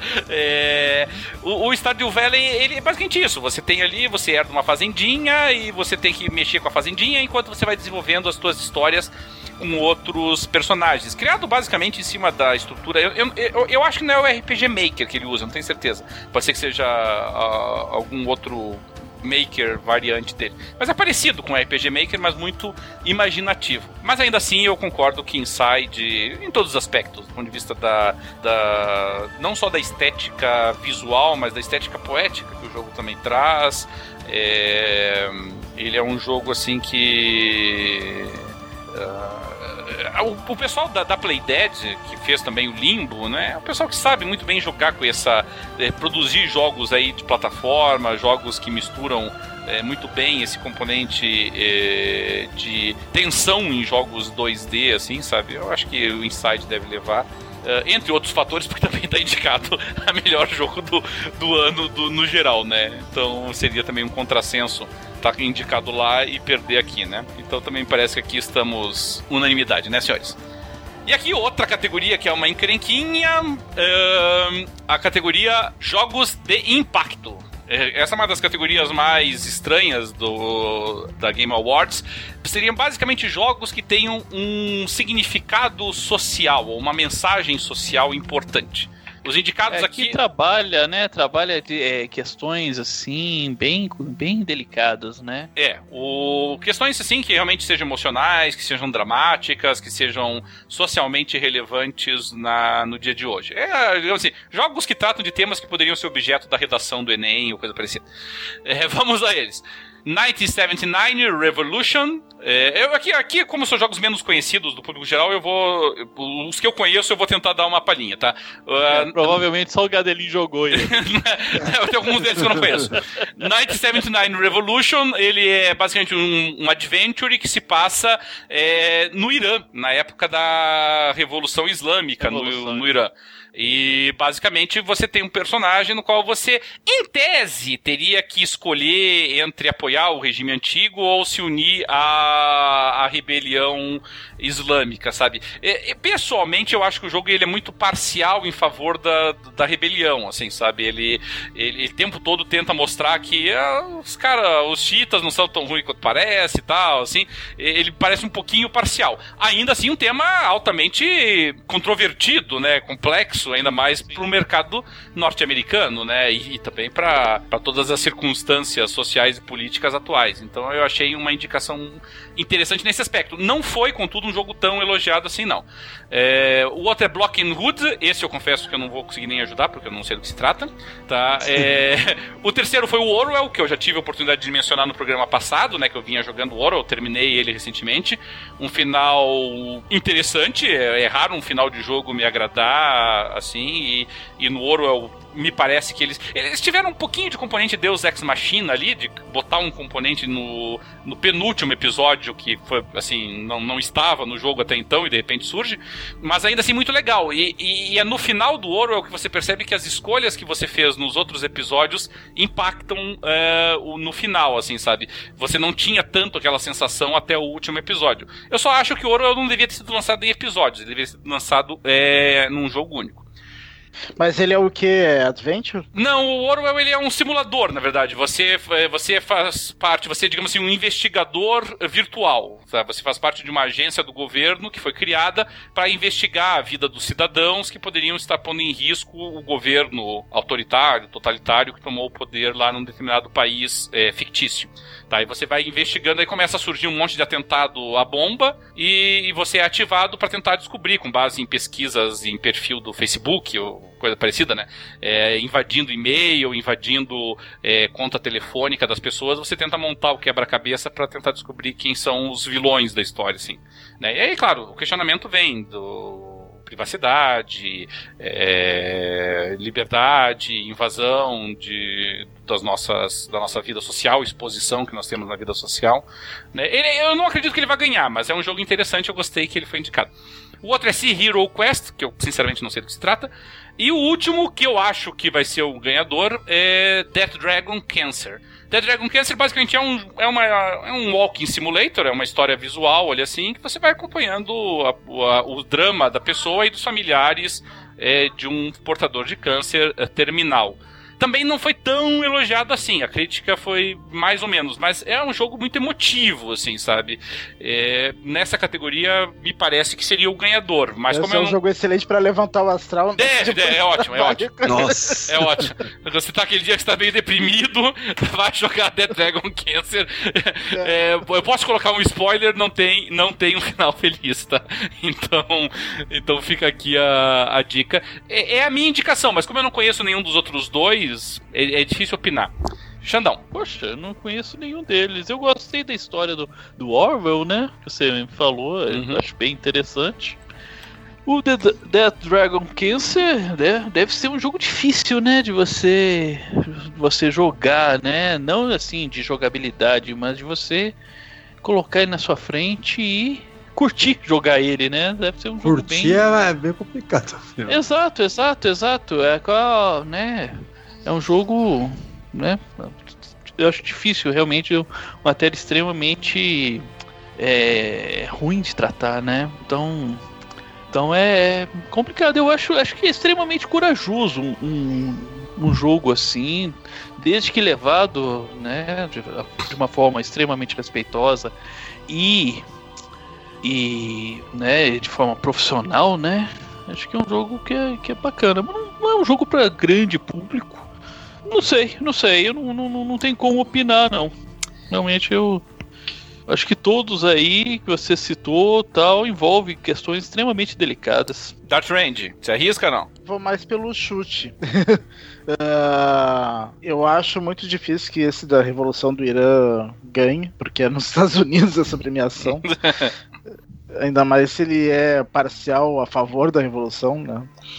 É, mas, mas, mas, assim, a indústria de, de jogos, a indústria de entretenimento, de forma geral, tende a ser mais pró-democrata do que republicano, né? Eles podem utilizar para dar uma alfinetada. Mas ainda assim, né? Eles não são. Não são mesmo democratas lá não, não são a favor do. do Há limites. Do, é, do, é, de fundamentalismo islâmico. uh, então, até achei interessante, me deu vontade de jogar esse da, da Revolução do Irã. Uh, mas eu acho que ganhou Death, Death Dragon Cancer. Muito bem. E é, pelo, que, pelo que tu falou, assim, acho que talvez faça mais a cabeça do pessoal. É, eu, eu penso dessa forma. É o Bob. Eu também concordo com, com o Dart, cara. Acho que vai acabar ganhando Dead Dragon Cancer também. Por mais que seja mais um, mais um filminho do que um jogo em si. É muito mais um filminho do que um jogo em si. É... É. Ele é um pouquinho sentimentaloide também, mas convenhamos, é difícil de falar de câncer sem ser sentimentaloide, né? Não é, de... é então. não é muito fácil abordar o tema sem. Tipo, se a, gente, ó, se a gente que nem jogou já tá causando uma estranheza, imagina quem já jogou. Então. É, é, é um jogo para causar, né? Digamos assim, né? Essa que é a verdade. Como a categoria é jogos que causam, né? Então, convenhamos, ah, acertou em cheio. Né? muito bem. Próxima categoria, melhor performance. Melhor performance aqui são as dublagens pelos atores. Dublagem, evidentemente, na, na língua original, né? A interpretação de voz dos personagens. Os indicados aqui são Alex Hernandes, como Lincoln Clay, do Mafia 3. Cici Jones como Delilah, do Firewatch. Emily Rose como Helena, do Uncharted 4. Nolan North como Nathan Drake, também Uncharted 4. Hit Sommer como Henry do Firewatch e Troy Baker como Sam Drake de Uncharted 4. Então convenhamos que as probabilidades estão a favor do Uncharted 4 nessa categoria, né? Porque são três Sim. indicados de seis. Mas Exatamente. enfim. Vamos lá, Xandão.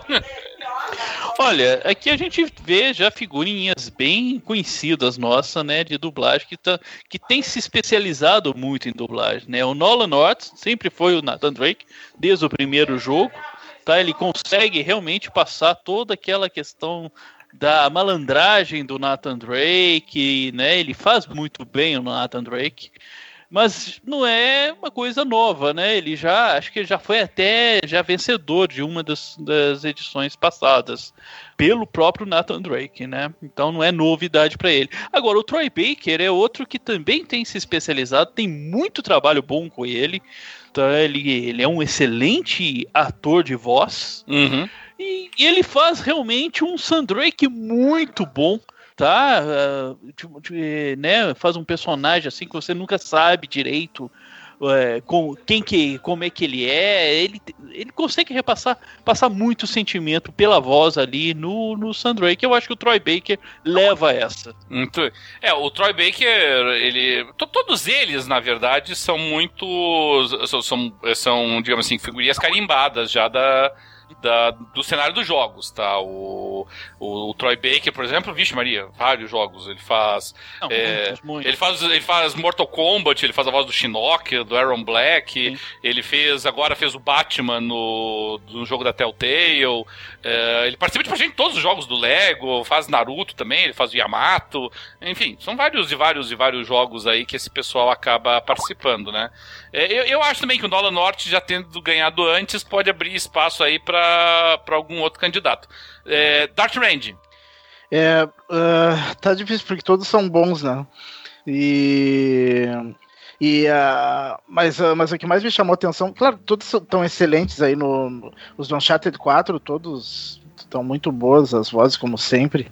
Uh, mas o que mais me chamou a atenção, que tá diferente assim, e, e tava muito legal, é a, a Delilah do, do Firewatch, né?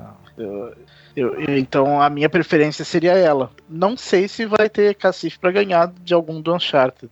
Mas eu vou apostar nela. Muito bem. Então nós temos um voto, Jones. um voto pro Troy Baker e outro para para Jones. É, ao Bob. Ah, Troy Baker. Mas é tipo só por a simpatia do, do Xandão. então ficamos Xandão e ao Bob. É só pelo Troy Baker, querendo não, é que eu só jogo um Uncharted, um Uncharted dublado desde o primeiro, então. Uhum. Só pra você ter uma ideia, tipo, a Charge 1 mesmo, que era toda aqui português de Portugal, É, meu pai é que me ajudou a jogar. Por, é. Meu pai que me ajudou até a jogar ele, porque tem muita gíria que só ele entendia, e meu pai é português. Entendi. Aí Eu- eu falou assim, sabe o que quis dizer? Eu, ah, não, então ele explicava. Então, meio que negócio de jogar em português, assim. É, eu, eu concordo com o Dart que a, a garota que faz a Delilah no Firewatch tá muito bem, realmente. Eu, eu não gostei muito do protagonista, eu achei que o, o Henry um pouquinho chatinho. Mas. Mas o da. A, a Cici Jones eu gostei muito. Só que a Delilah é uma personagem muito secundária. Quer dizer, secundária não, ela é a personagem com quem você dialoga. Mas assim, você não dialoga tanto com ela, assim, durante o jogo, assim, é muito mais passeando. É, pessoalmente eu vou eu vou fazer um voto solitário aqui. Eu vou votar no Alex Hernandes como Lincoln Clay. É, por- porque ele tem muita. Ele, ele é protagonista, então ele, ele- realmente ele tem muitas falas no jogo, assim. E ele vai bem. Não é extraordinário, não é a melhor, assim, que eu já ouvi na vida. Não é que nem lá o rapaz que fez o, o, o GTA 4, por exemplo, né? Que fazia o, o imigrante do leste europeu lá, que para mim ainda é um paradigma de interpretação. Mas eu, eu achei que ele foi bem, assim, sabe? Então meu voto acaba indo pra ele. Mas aqui, votos bem divididos, né? Eu acho que todos eles. Só, o único que me surpreenderia mesmo aqui seria o Hit Sommer. Eu não achei o Hit Sommer grande coisa no Firewatch, não. Mas enfim. Melhor. É, só pra, só pra Hum? registrar, por causa dessa conversa toda, acabei comprando no, no Steam o, o 1979 e o Death, Death Dragon Cancer. Olha aí, ó. E, e- e quanto é que saiu, Dart? O 1979 tá em promoção da Black Friday por 11 e alguma coisa. E o Death Dragon Cancer também tá em promoção por 13 e alguma coisa. Olha aí, olha que espetáculo. Dois jogos excelentes, eh, você gasta menos do que você gastaria num Big Mac para comprar na promoção para comprar os dois. é. O... E curiosamente, o, o subtítulo do 1979 é Black Friday, né? É, é 1979 É, The Revolution Black Friday. Mas enfim. Vamos lá. Melhor música ou design de som. Aqui é trilha sonora, essencialmente, tá, gente? Os candidatos são Battlefield 1, Doom, Inside, Res Infinite e Thumper. Já adianto que eu não joguei os últimos dois, então eu não consigo avaliá-los. Xandão, Olha, é, nos dois aspectos que é, que é analisado isso aí, eu acho. Eu acho não. O Battlefield 1 se destaca. Tá? A sua música, principalmente a música principal e, as, e, a, e a trilha sonora aqui do jogo, tá? ele quebra uma expectativa ele, é, que você tinha antes com os outros Battlefield, que sempre eram músicas pancadonas, né, bastante adrenalina, que, né, que te motivava, né, que te dava é, ação, né, que te deixava eufórico. E dessa aí não, ele quebrou, colocou músicas tristes, melancólicas, mais lentas e que você lá mesmo no no calor lá tal do, do jogo, aquilo te mostra que o que você está vivendo ali, por, por mais que você esteja se divertindo ali, aquilo é extremamente triste, aquilo é extremamente é, melancólico. uhum. né? Então ele consegue passar isso com a música. E o design de som ali, o, o Battlefield sempre teve muita preocupação em estabelecer é, a cada arma sua tem um som diferente, né? Eles fazem esse tipo de trabalho bem minucioso com cada arma. Eles testam, eles cap- captam as armas, né, os sons. Então você consegue distinguir uma arma da outra pelo som no Uhum. jogo.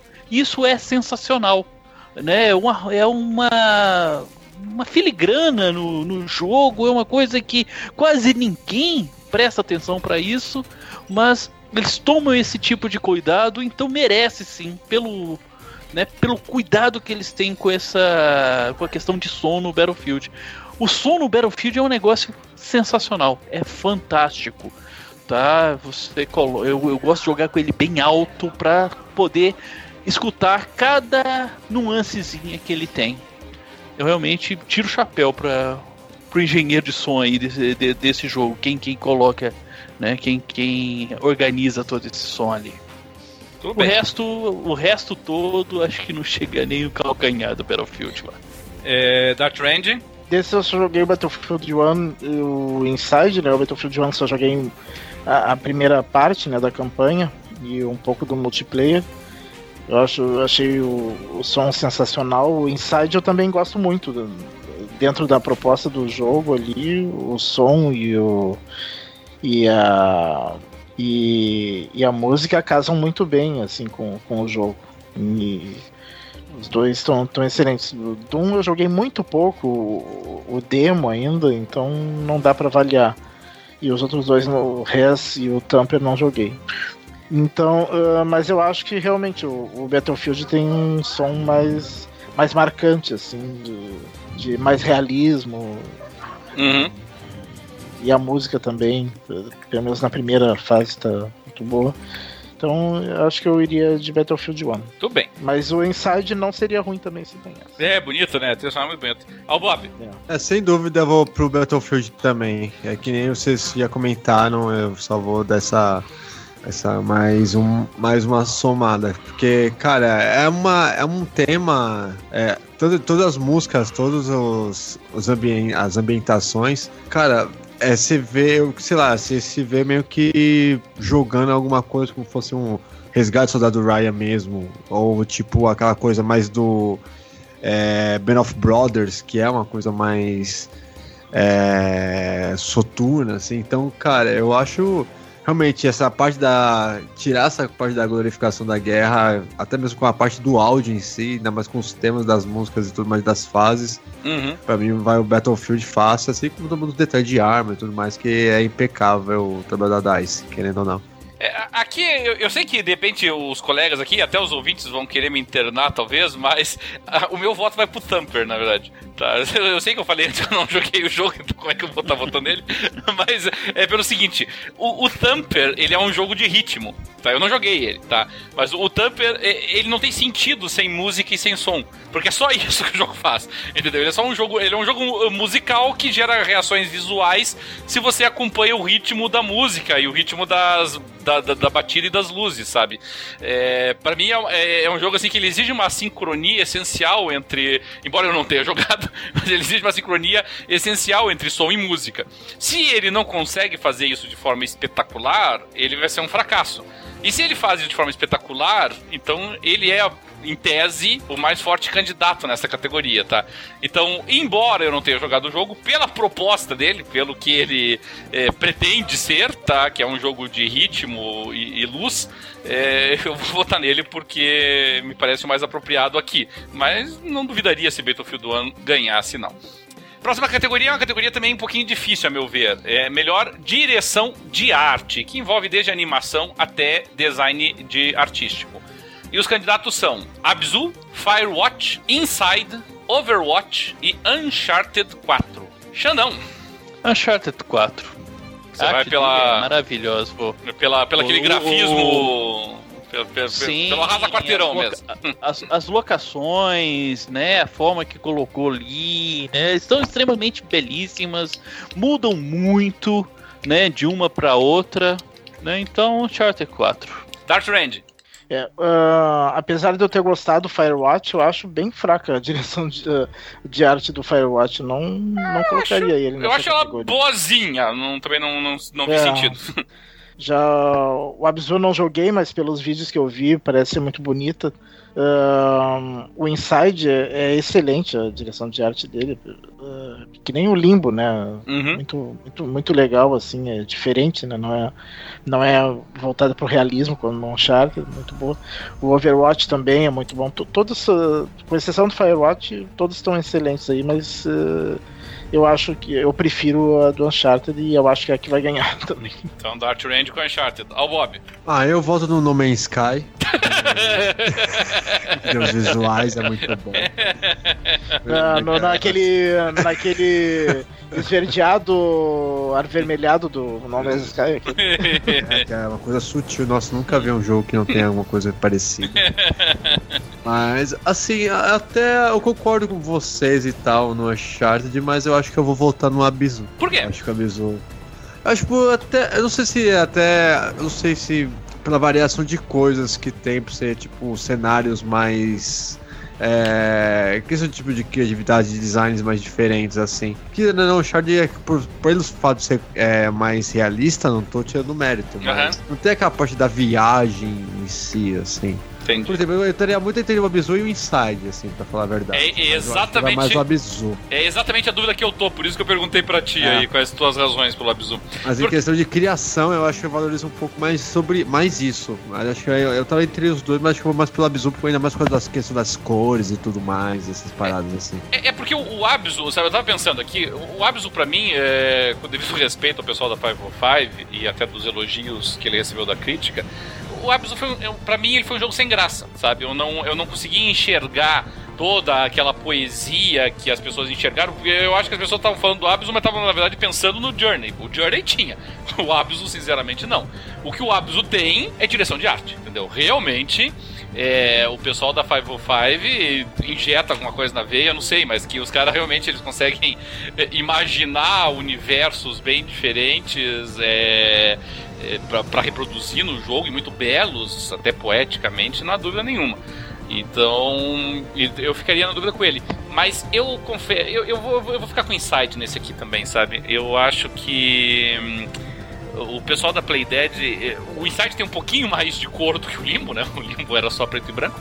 Aqui o Inside foge um pouco desse, desse jogo chiaro escuro aí do, do Limbo, mas ainda assim é um jogo assim com tons muito leves de cor, sabe? E, a, e, a, e o pessoal da Playdead ainda consegue fazer cenários tão significativos, tão, tão impactantes, sabe? Com, com às vezes com com traços mínimos, às vezes, assim, sabe? Com pouca cor, coisas bem suaves, só jogo de luz e sombra. É, eu, eu admiro muito o que eles fazem com isso, sabe? Então meu voto vai para é, é, Inside. Eu entendi, até que assim, até falando um pouco sobre o Abs, é que, por exemplo, dos poucas coisas que eu vi dele, tem uma coisa que me impressionou e eu achei muito bacana, o fato de você nadar com baleias, por exemplo. É muito linda a cena com a baleia. E, e a cena é muito boa, mas não só isso, mas Acho legal como eles conseguem brincar um pouco com essa questão do colorido, né? Que uhum. traz aquela parte da luz e tudo mais e tal. E aí na parte mais escura, eles conseguem jogar muito mais a questão das luzes uhum. e, e aquela dimensão da realmente estar tá ali meio que nadando, aquela parada é. assim.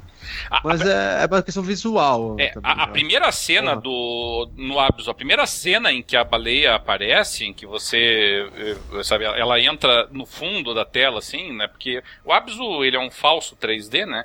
Mas ela, ela vem do, no, no, no pano de fundo e você está no primeiro plano. É, aquela cena é maravilhosa. É uma cena linda, linda, linda, linda, assim, sabe? Da, da, de você vindo. E daí não é só uma baleia, são várias que estão indo com você ali, assim. Sim. Sabe? Mas aparece aquele troço gigantesco, majestoso ali, assim, sabe? Debaixo d'água. E você meio que acostumado até então a lidar com peixinhos e, e tubarõezinhos, não sei o quê. E de repente chega aquela baleia azul gigantesca lá. É lindo, realmente. Não, não dá pra negar. É, seguindo em frente, senhores, e já entrando na reta final, melhor enredo ou melhor narrativa os candidatos, para mim, a surpresa, Firewatch. Firewatch, sinceramente, para mim foi um jogo com uma história que, no final das contas, não dizia nada sobre nada, mas enfim. Firewatch, Inside, Mafia 3, Oxenfree e Uncharted 4. É, o único que eu não joguei aqui foi o Oxenfree, tá? Então eu não vou ter muitas condições. Embora eu possa dizer que a coisa mais elogiada do Oxenfree é precisamente a narrativa. Mas, como eu não joguei, esse eu não vou ter condições realmente de opinar. Já vou deixando de cara aqui meu voto para Inside. Eu vou apostar que eles vão que eles vão depositar aí os votinhos deles numa narrativa diferenciada, numa, na, na narrativa muda lá do Inside. Xandão. Inside também. Mesmo motivo seu.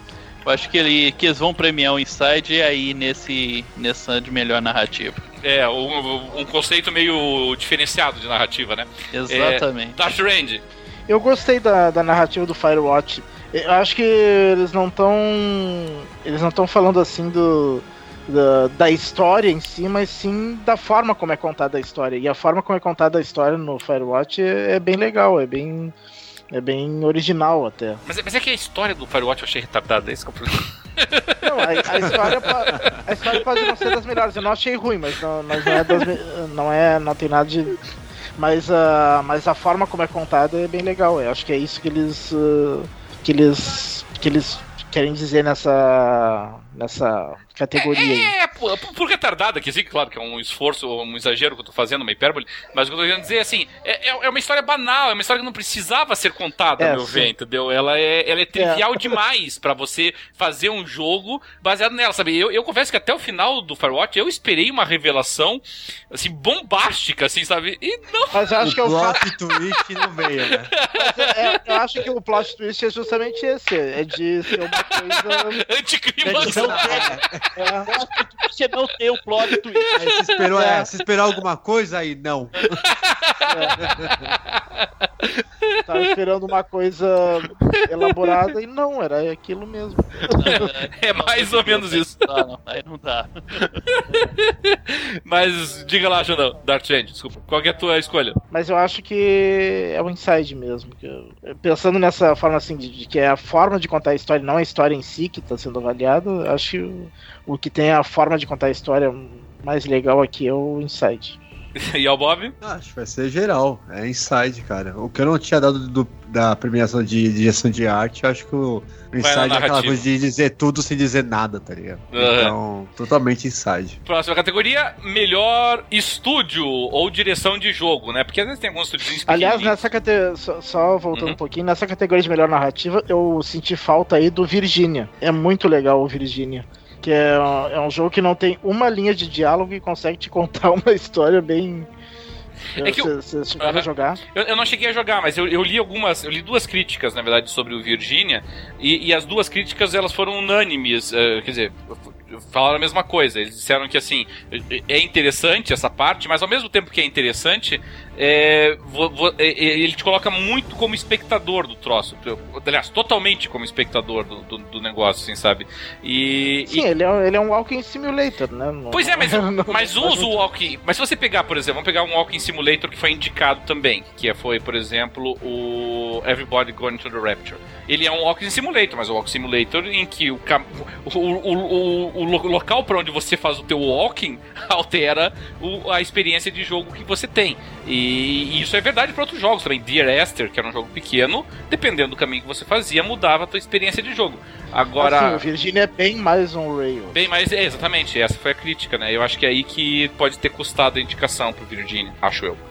É, Bom, na próxima categoria, melhor estúdio, ou melhor é, direção de jogo. Blizzard por Overwatch, DICE por Battlefield 1, ID Software por Doom, Naughty Dog por Uncharted 4 e Respawn por Titanfall 2. Xandão, Olha, assim, por, por produzir o melhor jogo que eu acho de todos esses, a EA DICE. O Battlefield 1 é o melhor jogo desses todos, na minha visão. uhum. Tá, mas eu acho que a Blizzard leva porque a Blizzard não erra. Tá? Ela vai levar por causa do conjunto todo da obra, Uhum. tá? Ela dificilmente erra, então ela leva aí com o seu Overwatch. Xandão, eh, desculpa, Dark Range. Eu tô em dúvida aqui. Eu... que a minha dúvida, na verdade, uh, eu acho que sempre uh, o que ganha um, o que ganha me- melhor estúdio ganha o GOT também, né? Geralmente acontece isso. E seria ridículo que não acontecesse, né? Uh, mas eu acho É Só, só se o estúdio tivesse dois jogos bons no ano, né? E aí pela somatória dos dois. Mas não, é- não é o caso aqui. a ID Software não devia nem estar aí, né? Pra começar. Também acho. Ah, agora, eu tô em dúvida porque eu gosto muito do Uncharted, eu gosto muito do Titanfall 2, gosto muito do, do Inside, gosto do, do Battlefield.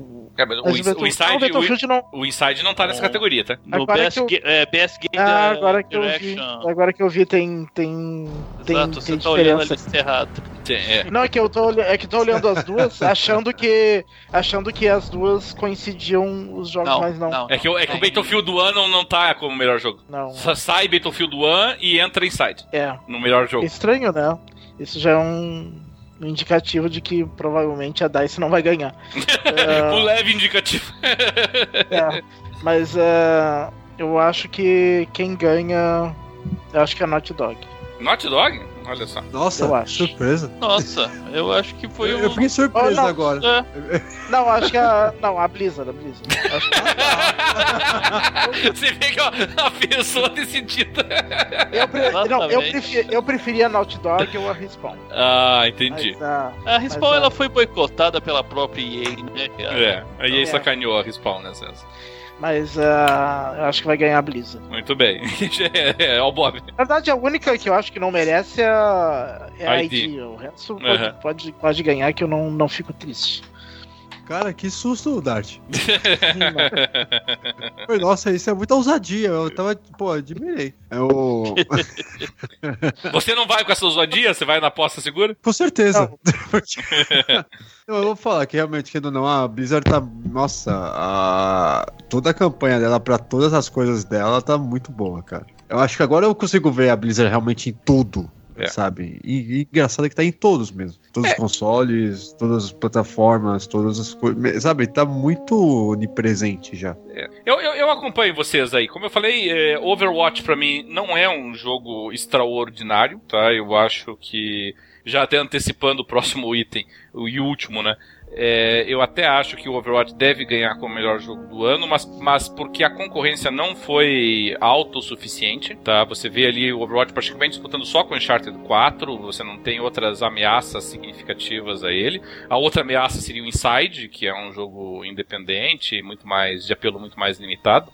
Né? E o Overwatch, eh, eh, querendo ou não, se trans... eh, como quase todas as coisas que a Blizzard faz, né, ele se transformou num fenômeno também. Então você abre revistas especializadas e já estão falando sobre qual que vai ser o próximo personagem que vai aparecer no Overwatch. Eh, Terry Crews vai ser o seu dublador, enfim, sabe? Toda essa comoção popular que a Blizzard consegue nos jogos dela é uma coisa extraordinária, realmente, sabe? Eh, e não é indevida. O jogo é muito bem feito, é um jogo muito é, tecnicamente impecável, é, o, o multiplayer funciona redondinho, é, como eu disse, ele bate muito na tecla de domínio de ponto de controle, é praticamente a única proposta de jogo que tem, mas ainda assim é um domínio de ponto de controle muito legal, muito bem feitinho, muito divertido pro pessoal, é, cheio de opções estéticas diferenciadas, né? Então, realmente, a minha aposta também vai para Blizzard. E também já arrematando, né? O nosso próximo item é o item, né? O grande Oscar da noite, jogo do ano. A disputa está surpreendentemente entre Doom, Inside, Overwatch, Titanfall 2 e Uncharted 4. Pelos mesmos motivos que eu já expus, o meu voto aqui vai para Overwatch. Xandão, qual é a tua escolha aqui? Overwatch, exatamente por, pela consistência, né? Pelo, pelo jogo, né? Que a Blizzard entregou, tá? A gente tem aí o Inside aí, é uma grande surpresa, ele tá aí. Eu, eu acho que a maior é, o É. Doom, cara. Sim, o- não, o É, Doom, Doom. o Doom, Doom acho que tá aí por motivos comerciais. Pagaram. Pagou. Exato. Pagou e tá aí. Exatamente, exatamente. Porque não é essa evolução toda, não tem essa, né, esse... Ele é no Talvez- máximo um jogo ele- bom. É, ele é o máximo um jogo bom, tá? Não, tá muito abaixo de vários outros que não estão aí, né? Titanfall 2, eu acho, ele foi muito prejudicado com o lançamento dele nesse ano. Talvez no ano que vem, ele, se ele lançasse, ele era um sério candidato a ser o cam- campeão no ano que vem. Mas ele lançando vendas pífias, sendo eclipsado por, por outros jogos com mais nome de mercado, tirou ele completamente da briga. Eh, vocês não têm a impressão que eu acho que um, do- um dos motivos que ele foi indicado é pra ver se as vendas melhoram, né? Pode ter sido isso também. Sim, também pode. A gente falou no início do programa que isso é feito pela própria indústria, uma premiação pela própria indústria. Tem um grande efeito comercial uma premiação dessa. Então, pode ser sim um. A, a- a indicação dele aí já é o prêmio dele, tá? A indicação dele aí é um prêmio dele, a indicação do Inside aí já é o prêmio do Inside, né? O reconhecimento merecido do Inside, mas o Overwatch vai levar essa aí. Muito bem. E. Dark Range, acompanha ou não? Sim, também acho que vai ser o Overwatch, apesar que eu preferiria que ganhasse ou Titanfall 2 ou Uncharted. Ou pra- é, ou Inside mesmo. Ah, todos eles eu prefiro ao Overwatch, apesar de eu achar o Overwatch um jogo muito bom também. Ó, o Bob? A Overwatch, com certeza. Acho que foi a última, a carta da certeira depois da. pra Blizzard dominar realmente todas as áreas. Então, Pode ver que agora até os consoles mesmo, por mais que a gente tenha, sei lá, Diablos e outras coisas também para eles, mas nunca teve um jogo mais assim que role tão fluido que várias outras pessoas possam jogar e o sucesso que tá de sair, que tá até ultrapassando essa parte de videogame, o quanto pessoas estão, sei lá, até cosplayers, quanto surgiu de cosplay fazendo coisas do Overwatch. Então, já ultrapassou já, então acho que vai ser o Overwatch, não tem jeito.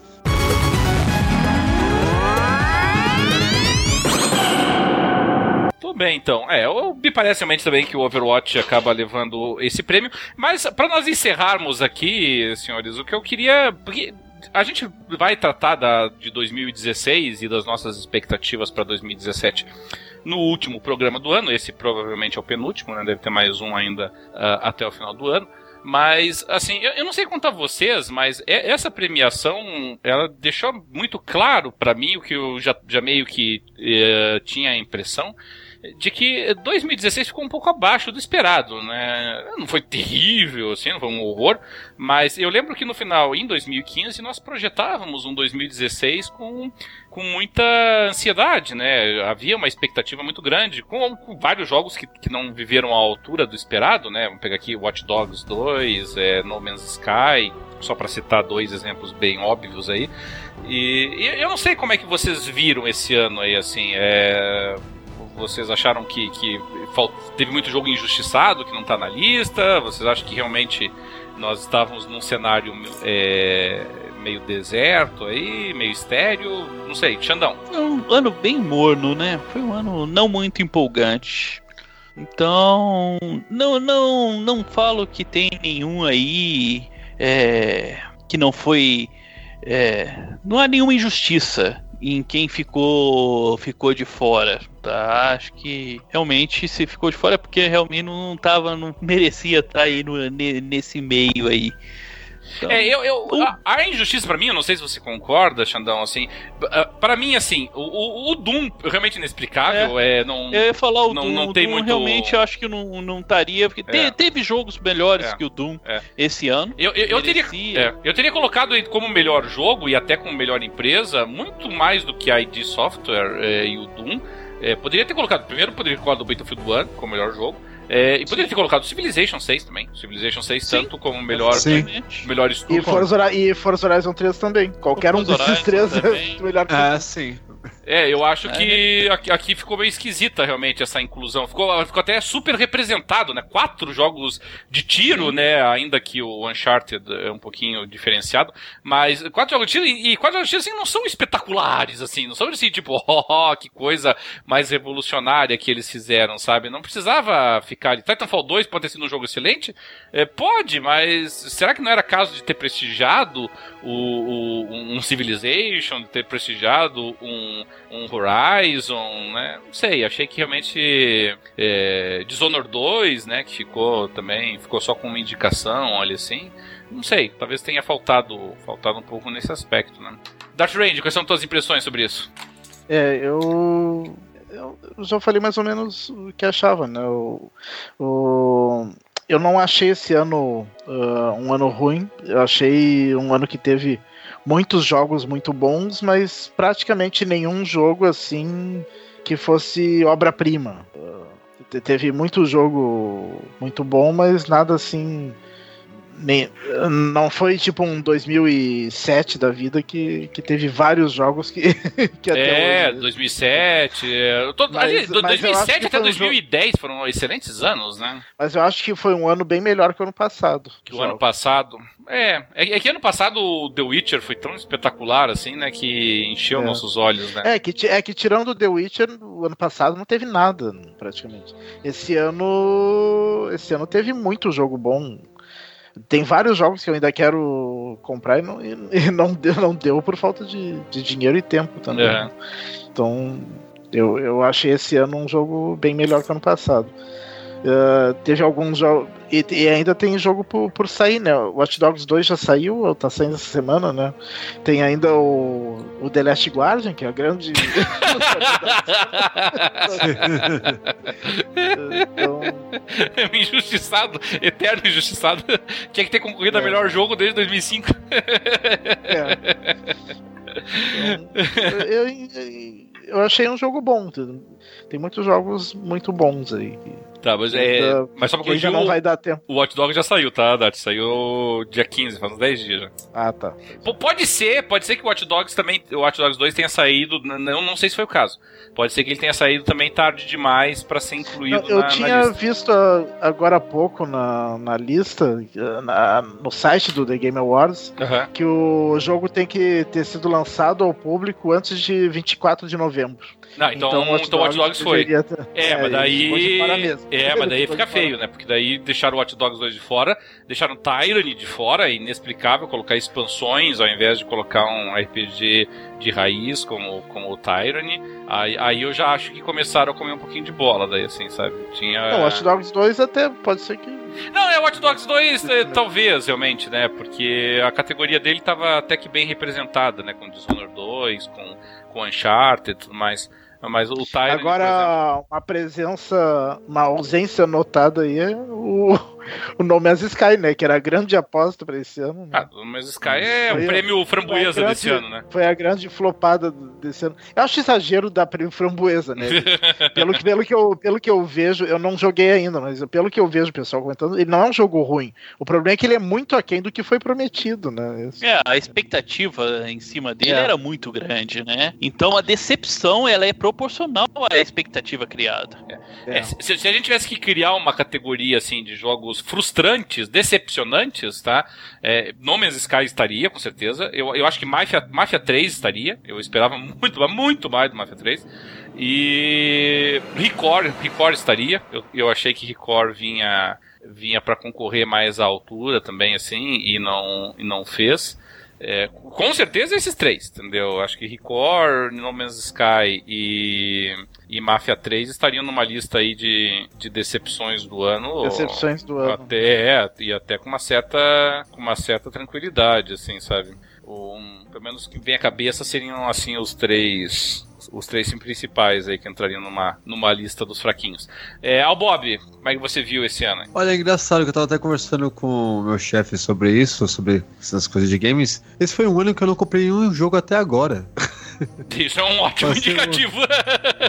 Eu falei, eu acho que realmente foi muito meio aquém esse ano, porque, pô, estamos indo pra dezembro e até mesmo. Eu lembro que eu tava muito afim de comprar na época, foi era o Quantum Break, que ia sair em abril. E aí, desde essa época pra cá, não comprei nenhum, cara. Nem pro PlayStation, nem pro Xbox, nem pra nada. Eu falei, porra, estranho, né? Então, antigamente, sendo que o ano passado eu comprei muito mais jogos assim e tudo mais.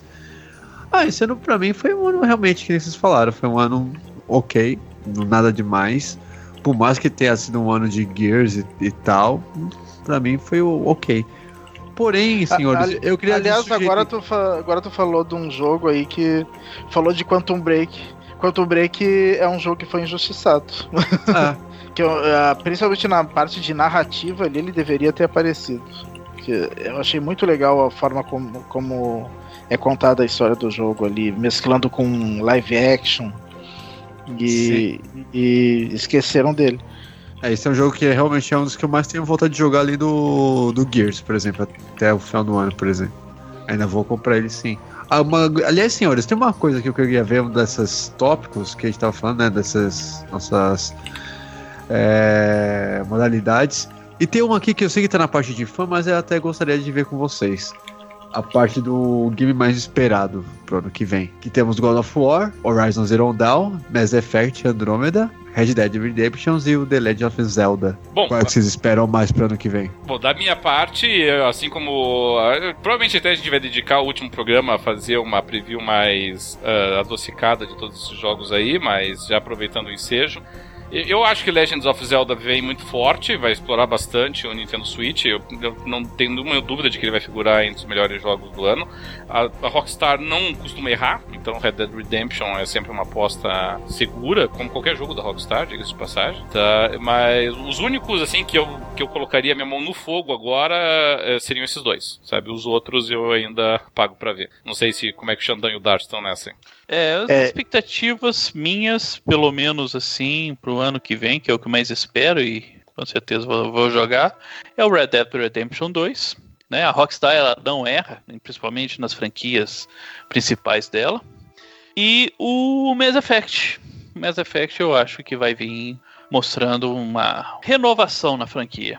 Então, É, o Mass Effect vem de dois títulos excelentes, né? Ape- Apesar Sim. do final do Mass Effect 3, né? Mas, mas ainda assim são dois jogos excelentes. sim, sim. São, Só se, são- só se a. é, é, o meu medo, sabe qual que é, Xandão? É porque assim, a gente viu muito pouco do Mass Effect até agora, né?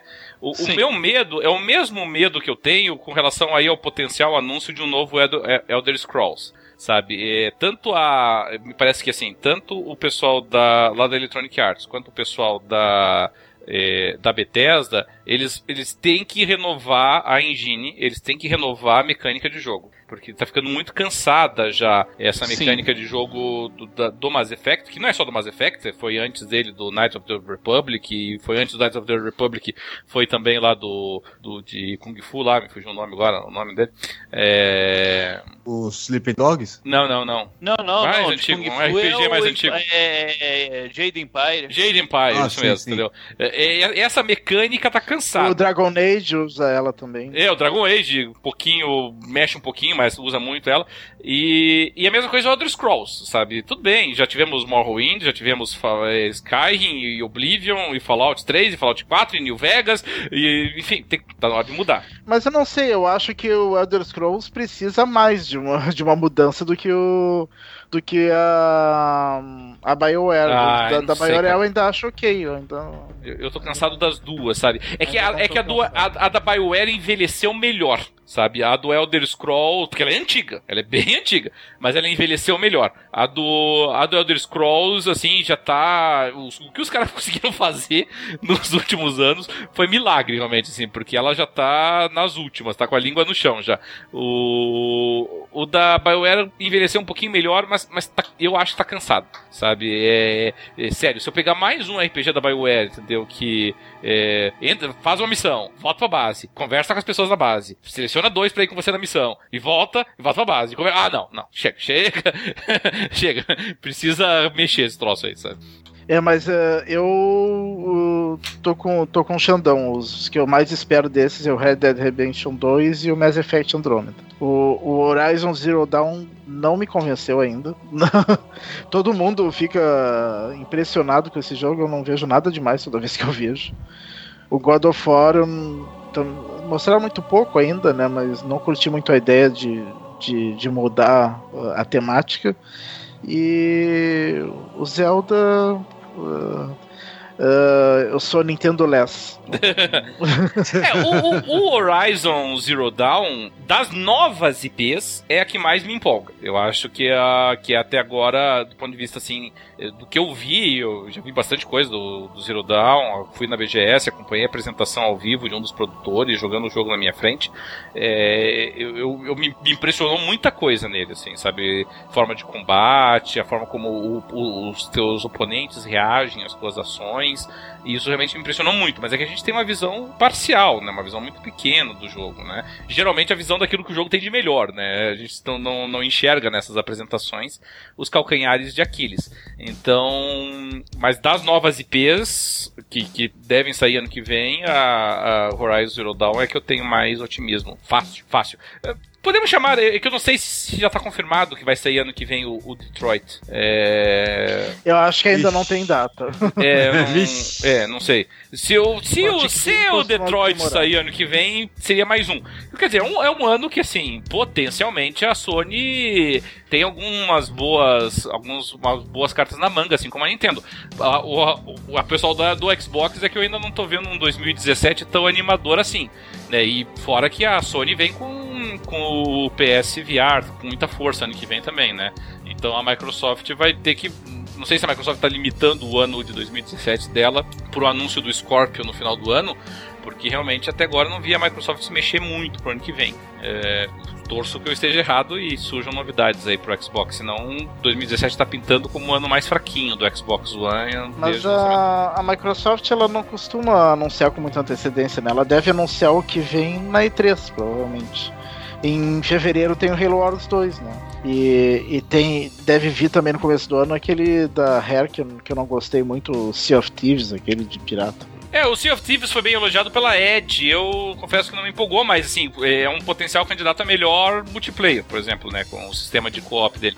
Agora, o, o Halo Wars 2 eu gostei, mas é que, assim, mesmo que o Halo Wars faça um trabalho extraordinário em RTS para console, é, ainda é um gênero que para mim é, é, estranho no console, sabe? RTS para mim é, é PC e, e vou mais além até, é um gênero que tá decadente, sabe?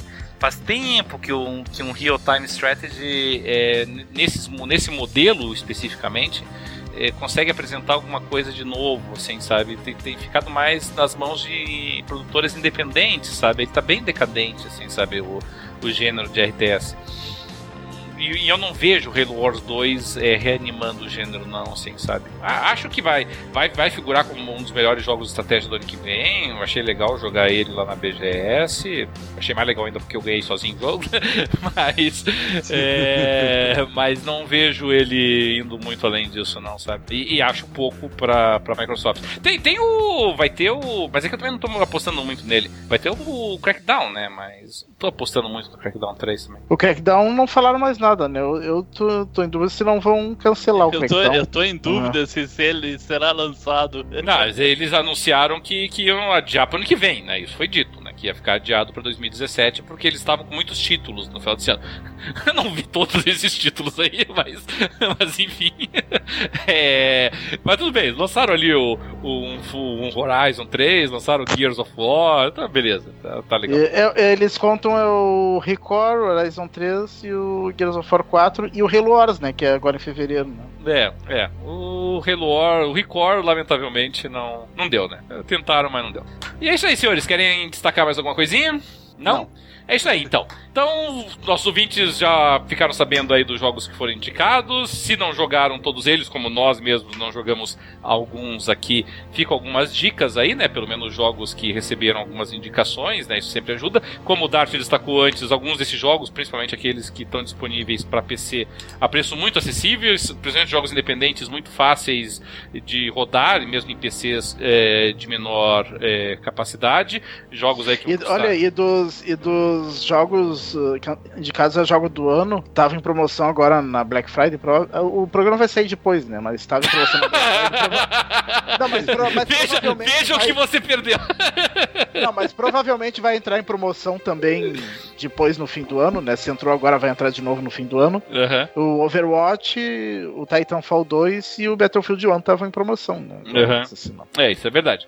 É, o pessoal fique atento aí, porque é sempre uma, uma forma de escolher. Eu, pelo menos, eu gosto de acompanhar essas premiações, porque sempre surge alguma coisa aí que às vezes passou pelo nosso radar, né? Vocês, nós destacamos aí alguns que nós nem sequer tínhamos ouvido falar, né? Então foram jogos que voaram baixo aí e nós não os detectamos a tempo. Uh, e fica também aí as nossas apostas, né? No próximo programa, depois já de realizado o evento, nós vamos conferir aí quem foi o ganhador do nosso bolão. É isso aí então, galera. Mais uma vez, lembrando a todos que podem acompanhar o nosso programa tanto pelo PXB, o portal que é a nossa casa de origem, nós sempre postamos o nosso, nosso programa por lá, também pelo nosso site www.jogandopapo.com.br, acompanhando também por outros agregadores nos seus respectivos celulares, tablets e ainda no Facebook, na página que o Jogando Papo tem no Facebook, ultrapassando hoje a casa de 14 mil seguidores, a quem mandamos uh, um abraço a todos, é, e também pela nossa conta no Twitter, a conta do Twitter que recebe automaticamente todas as notícias que nós postamos na página do Facebook lá no Twitter do Jogando Papo também. E é claro, fica o convite aqui pro pessoal que usa o Xbox One aí, que está se inteirando agora das comunidades, dos clubes que foram montados no Xbox One. O convite para participar do nosso clube. É, o endereço lá é diferente, né, Dart? Não é, é é podcast jogando papo? É jogando pop, podcast um dos dois, né? É jogando papo podcast. Então tá ok.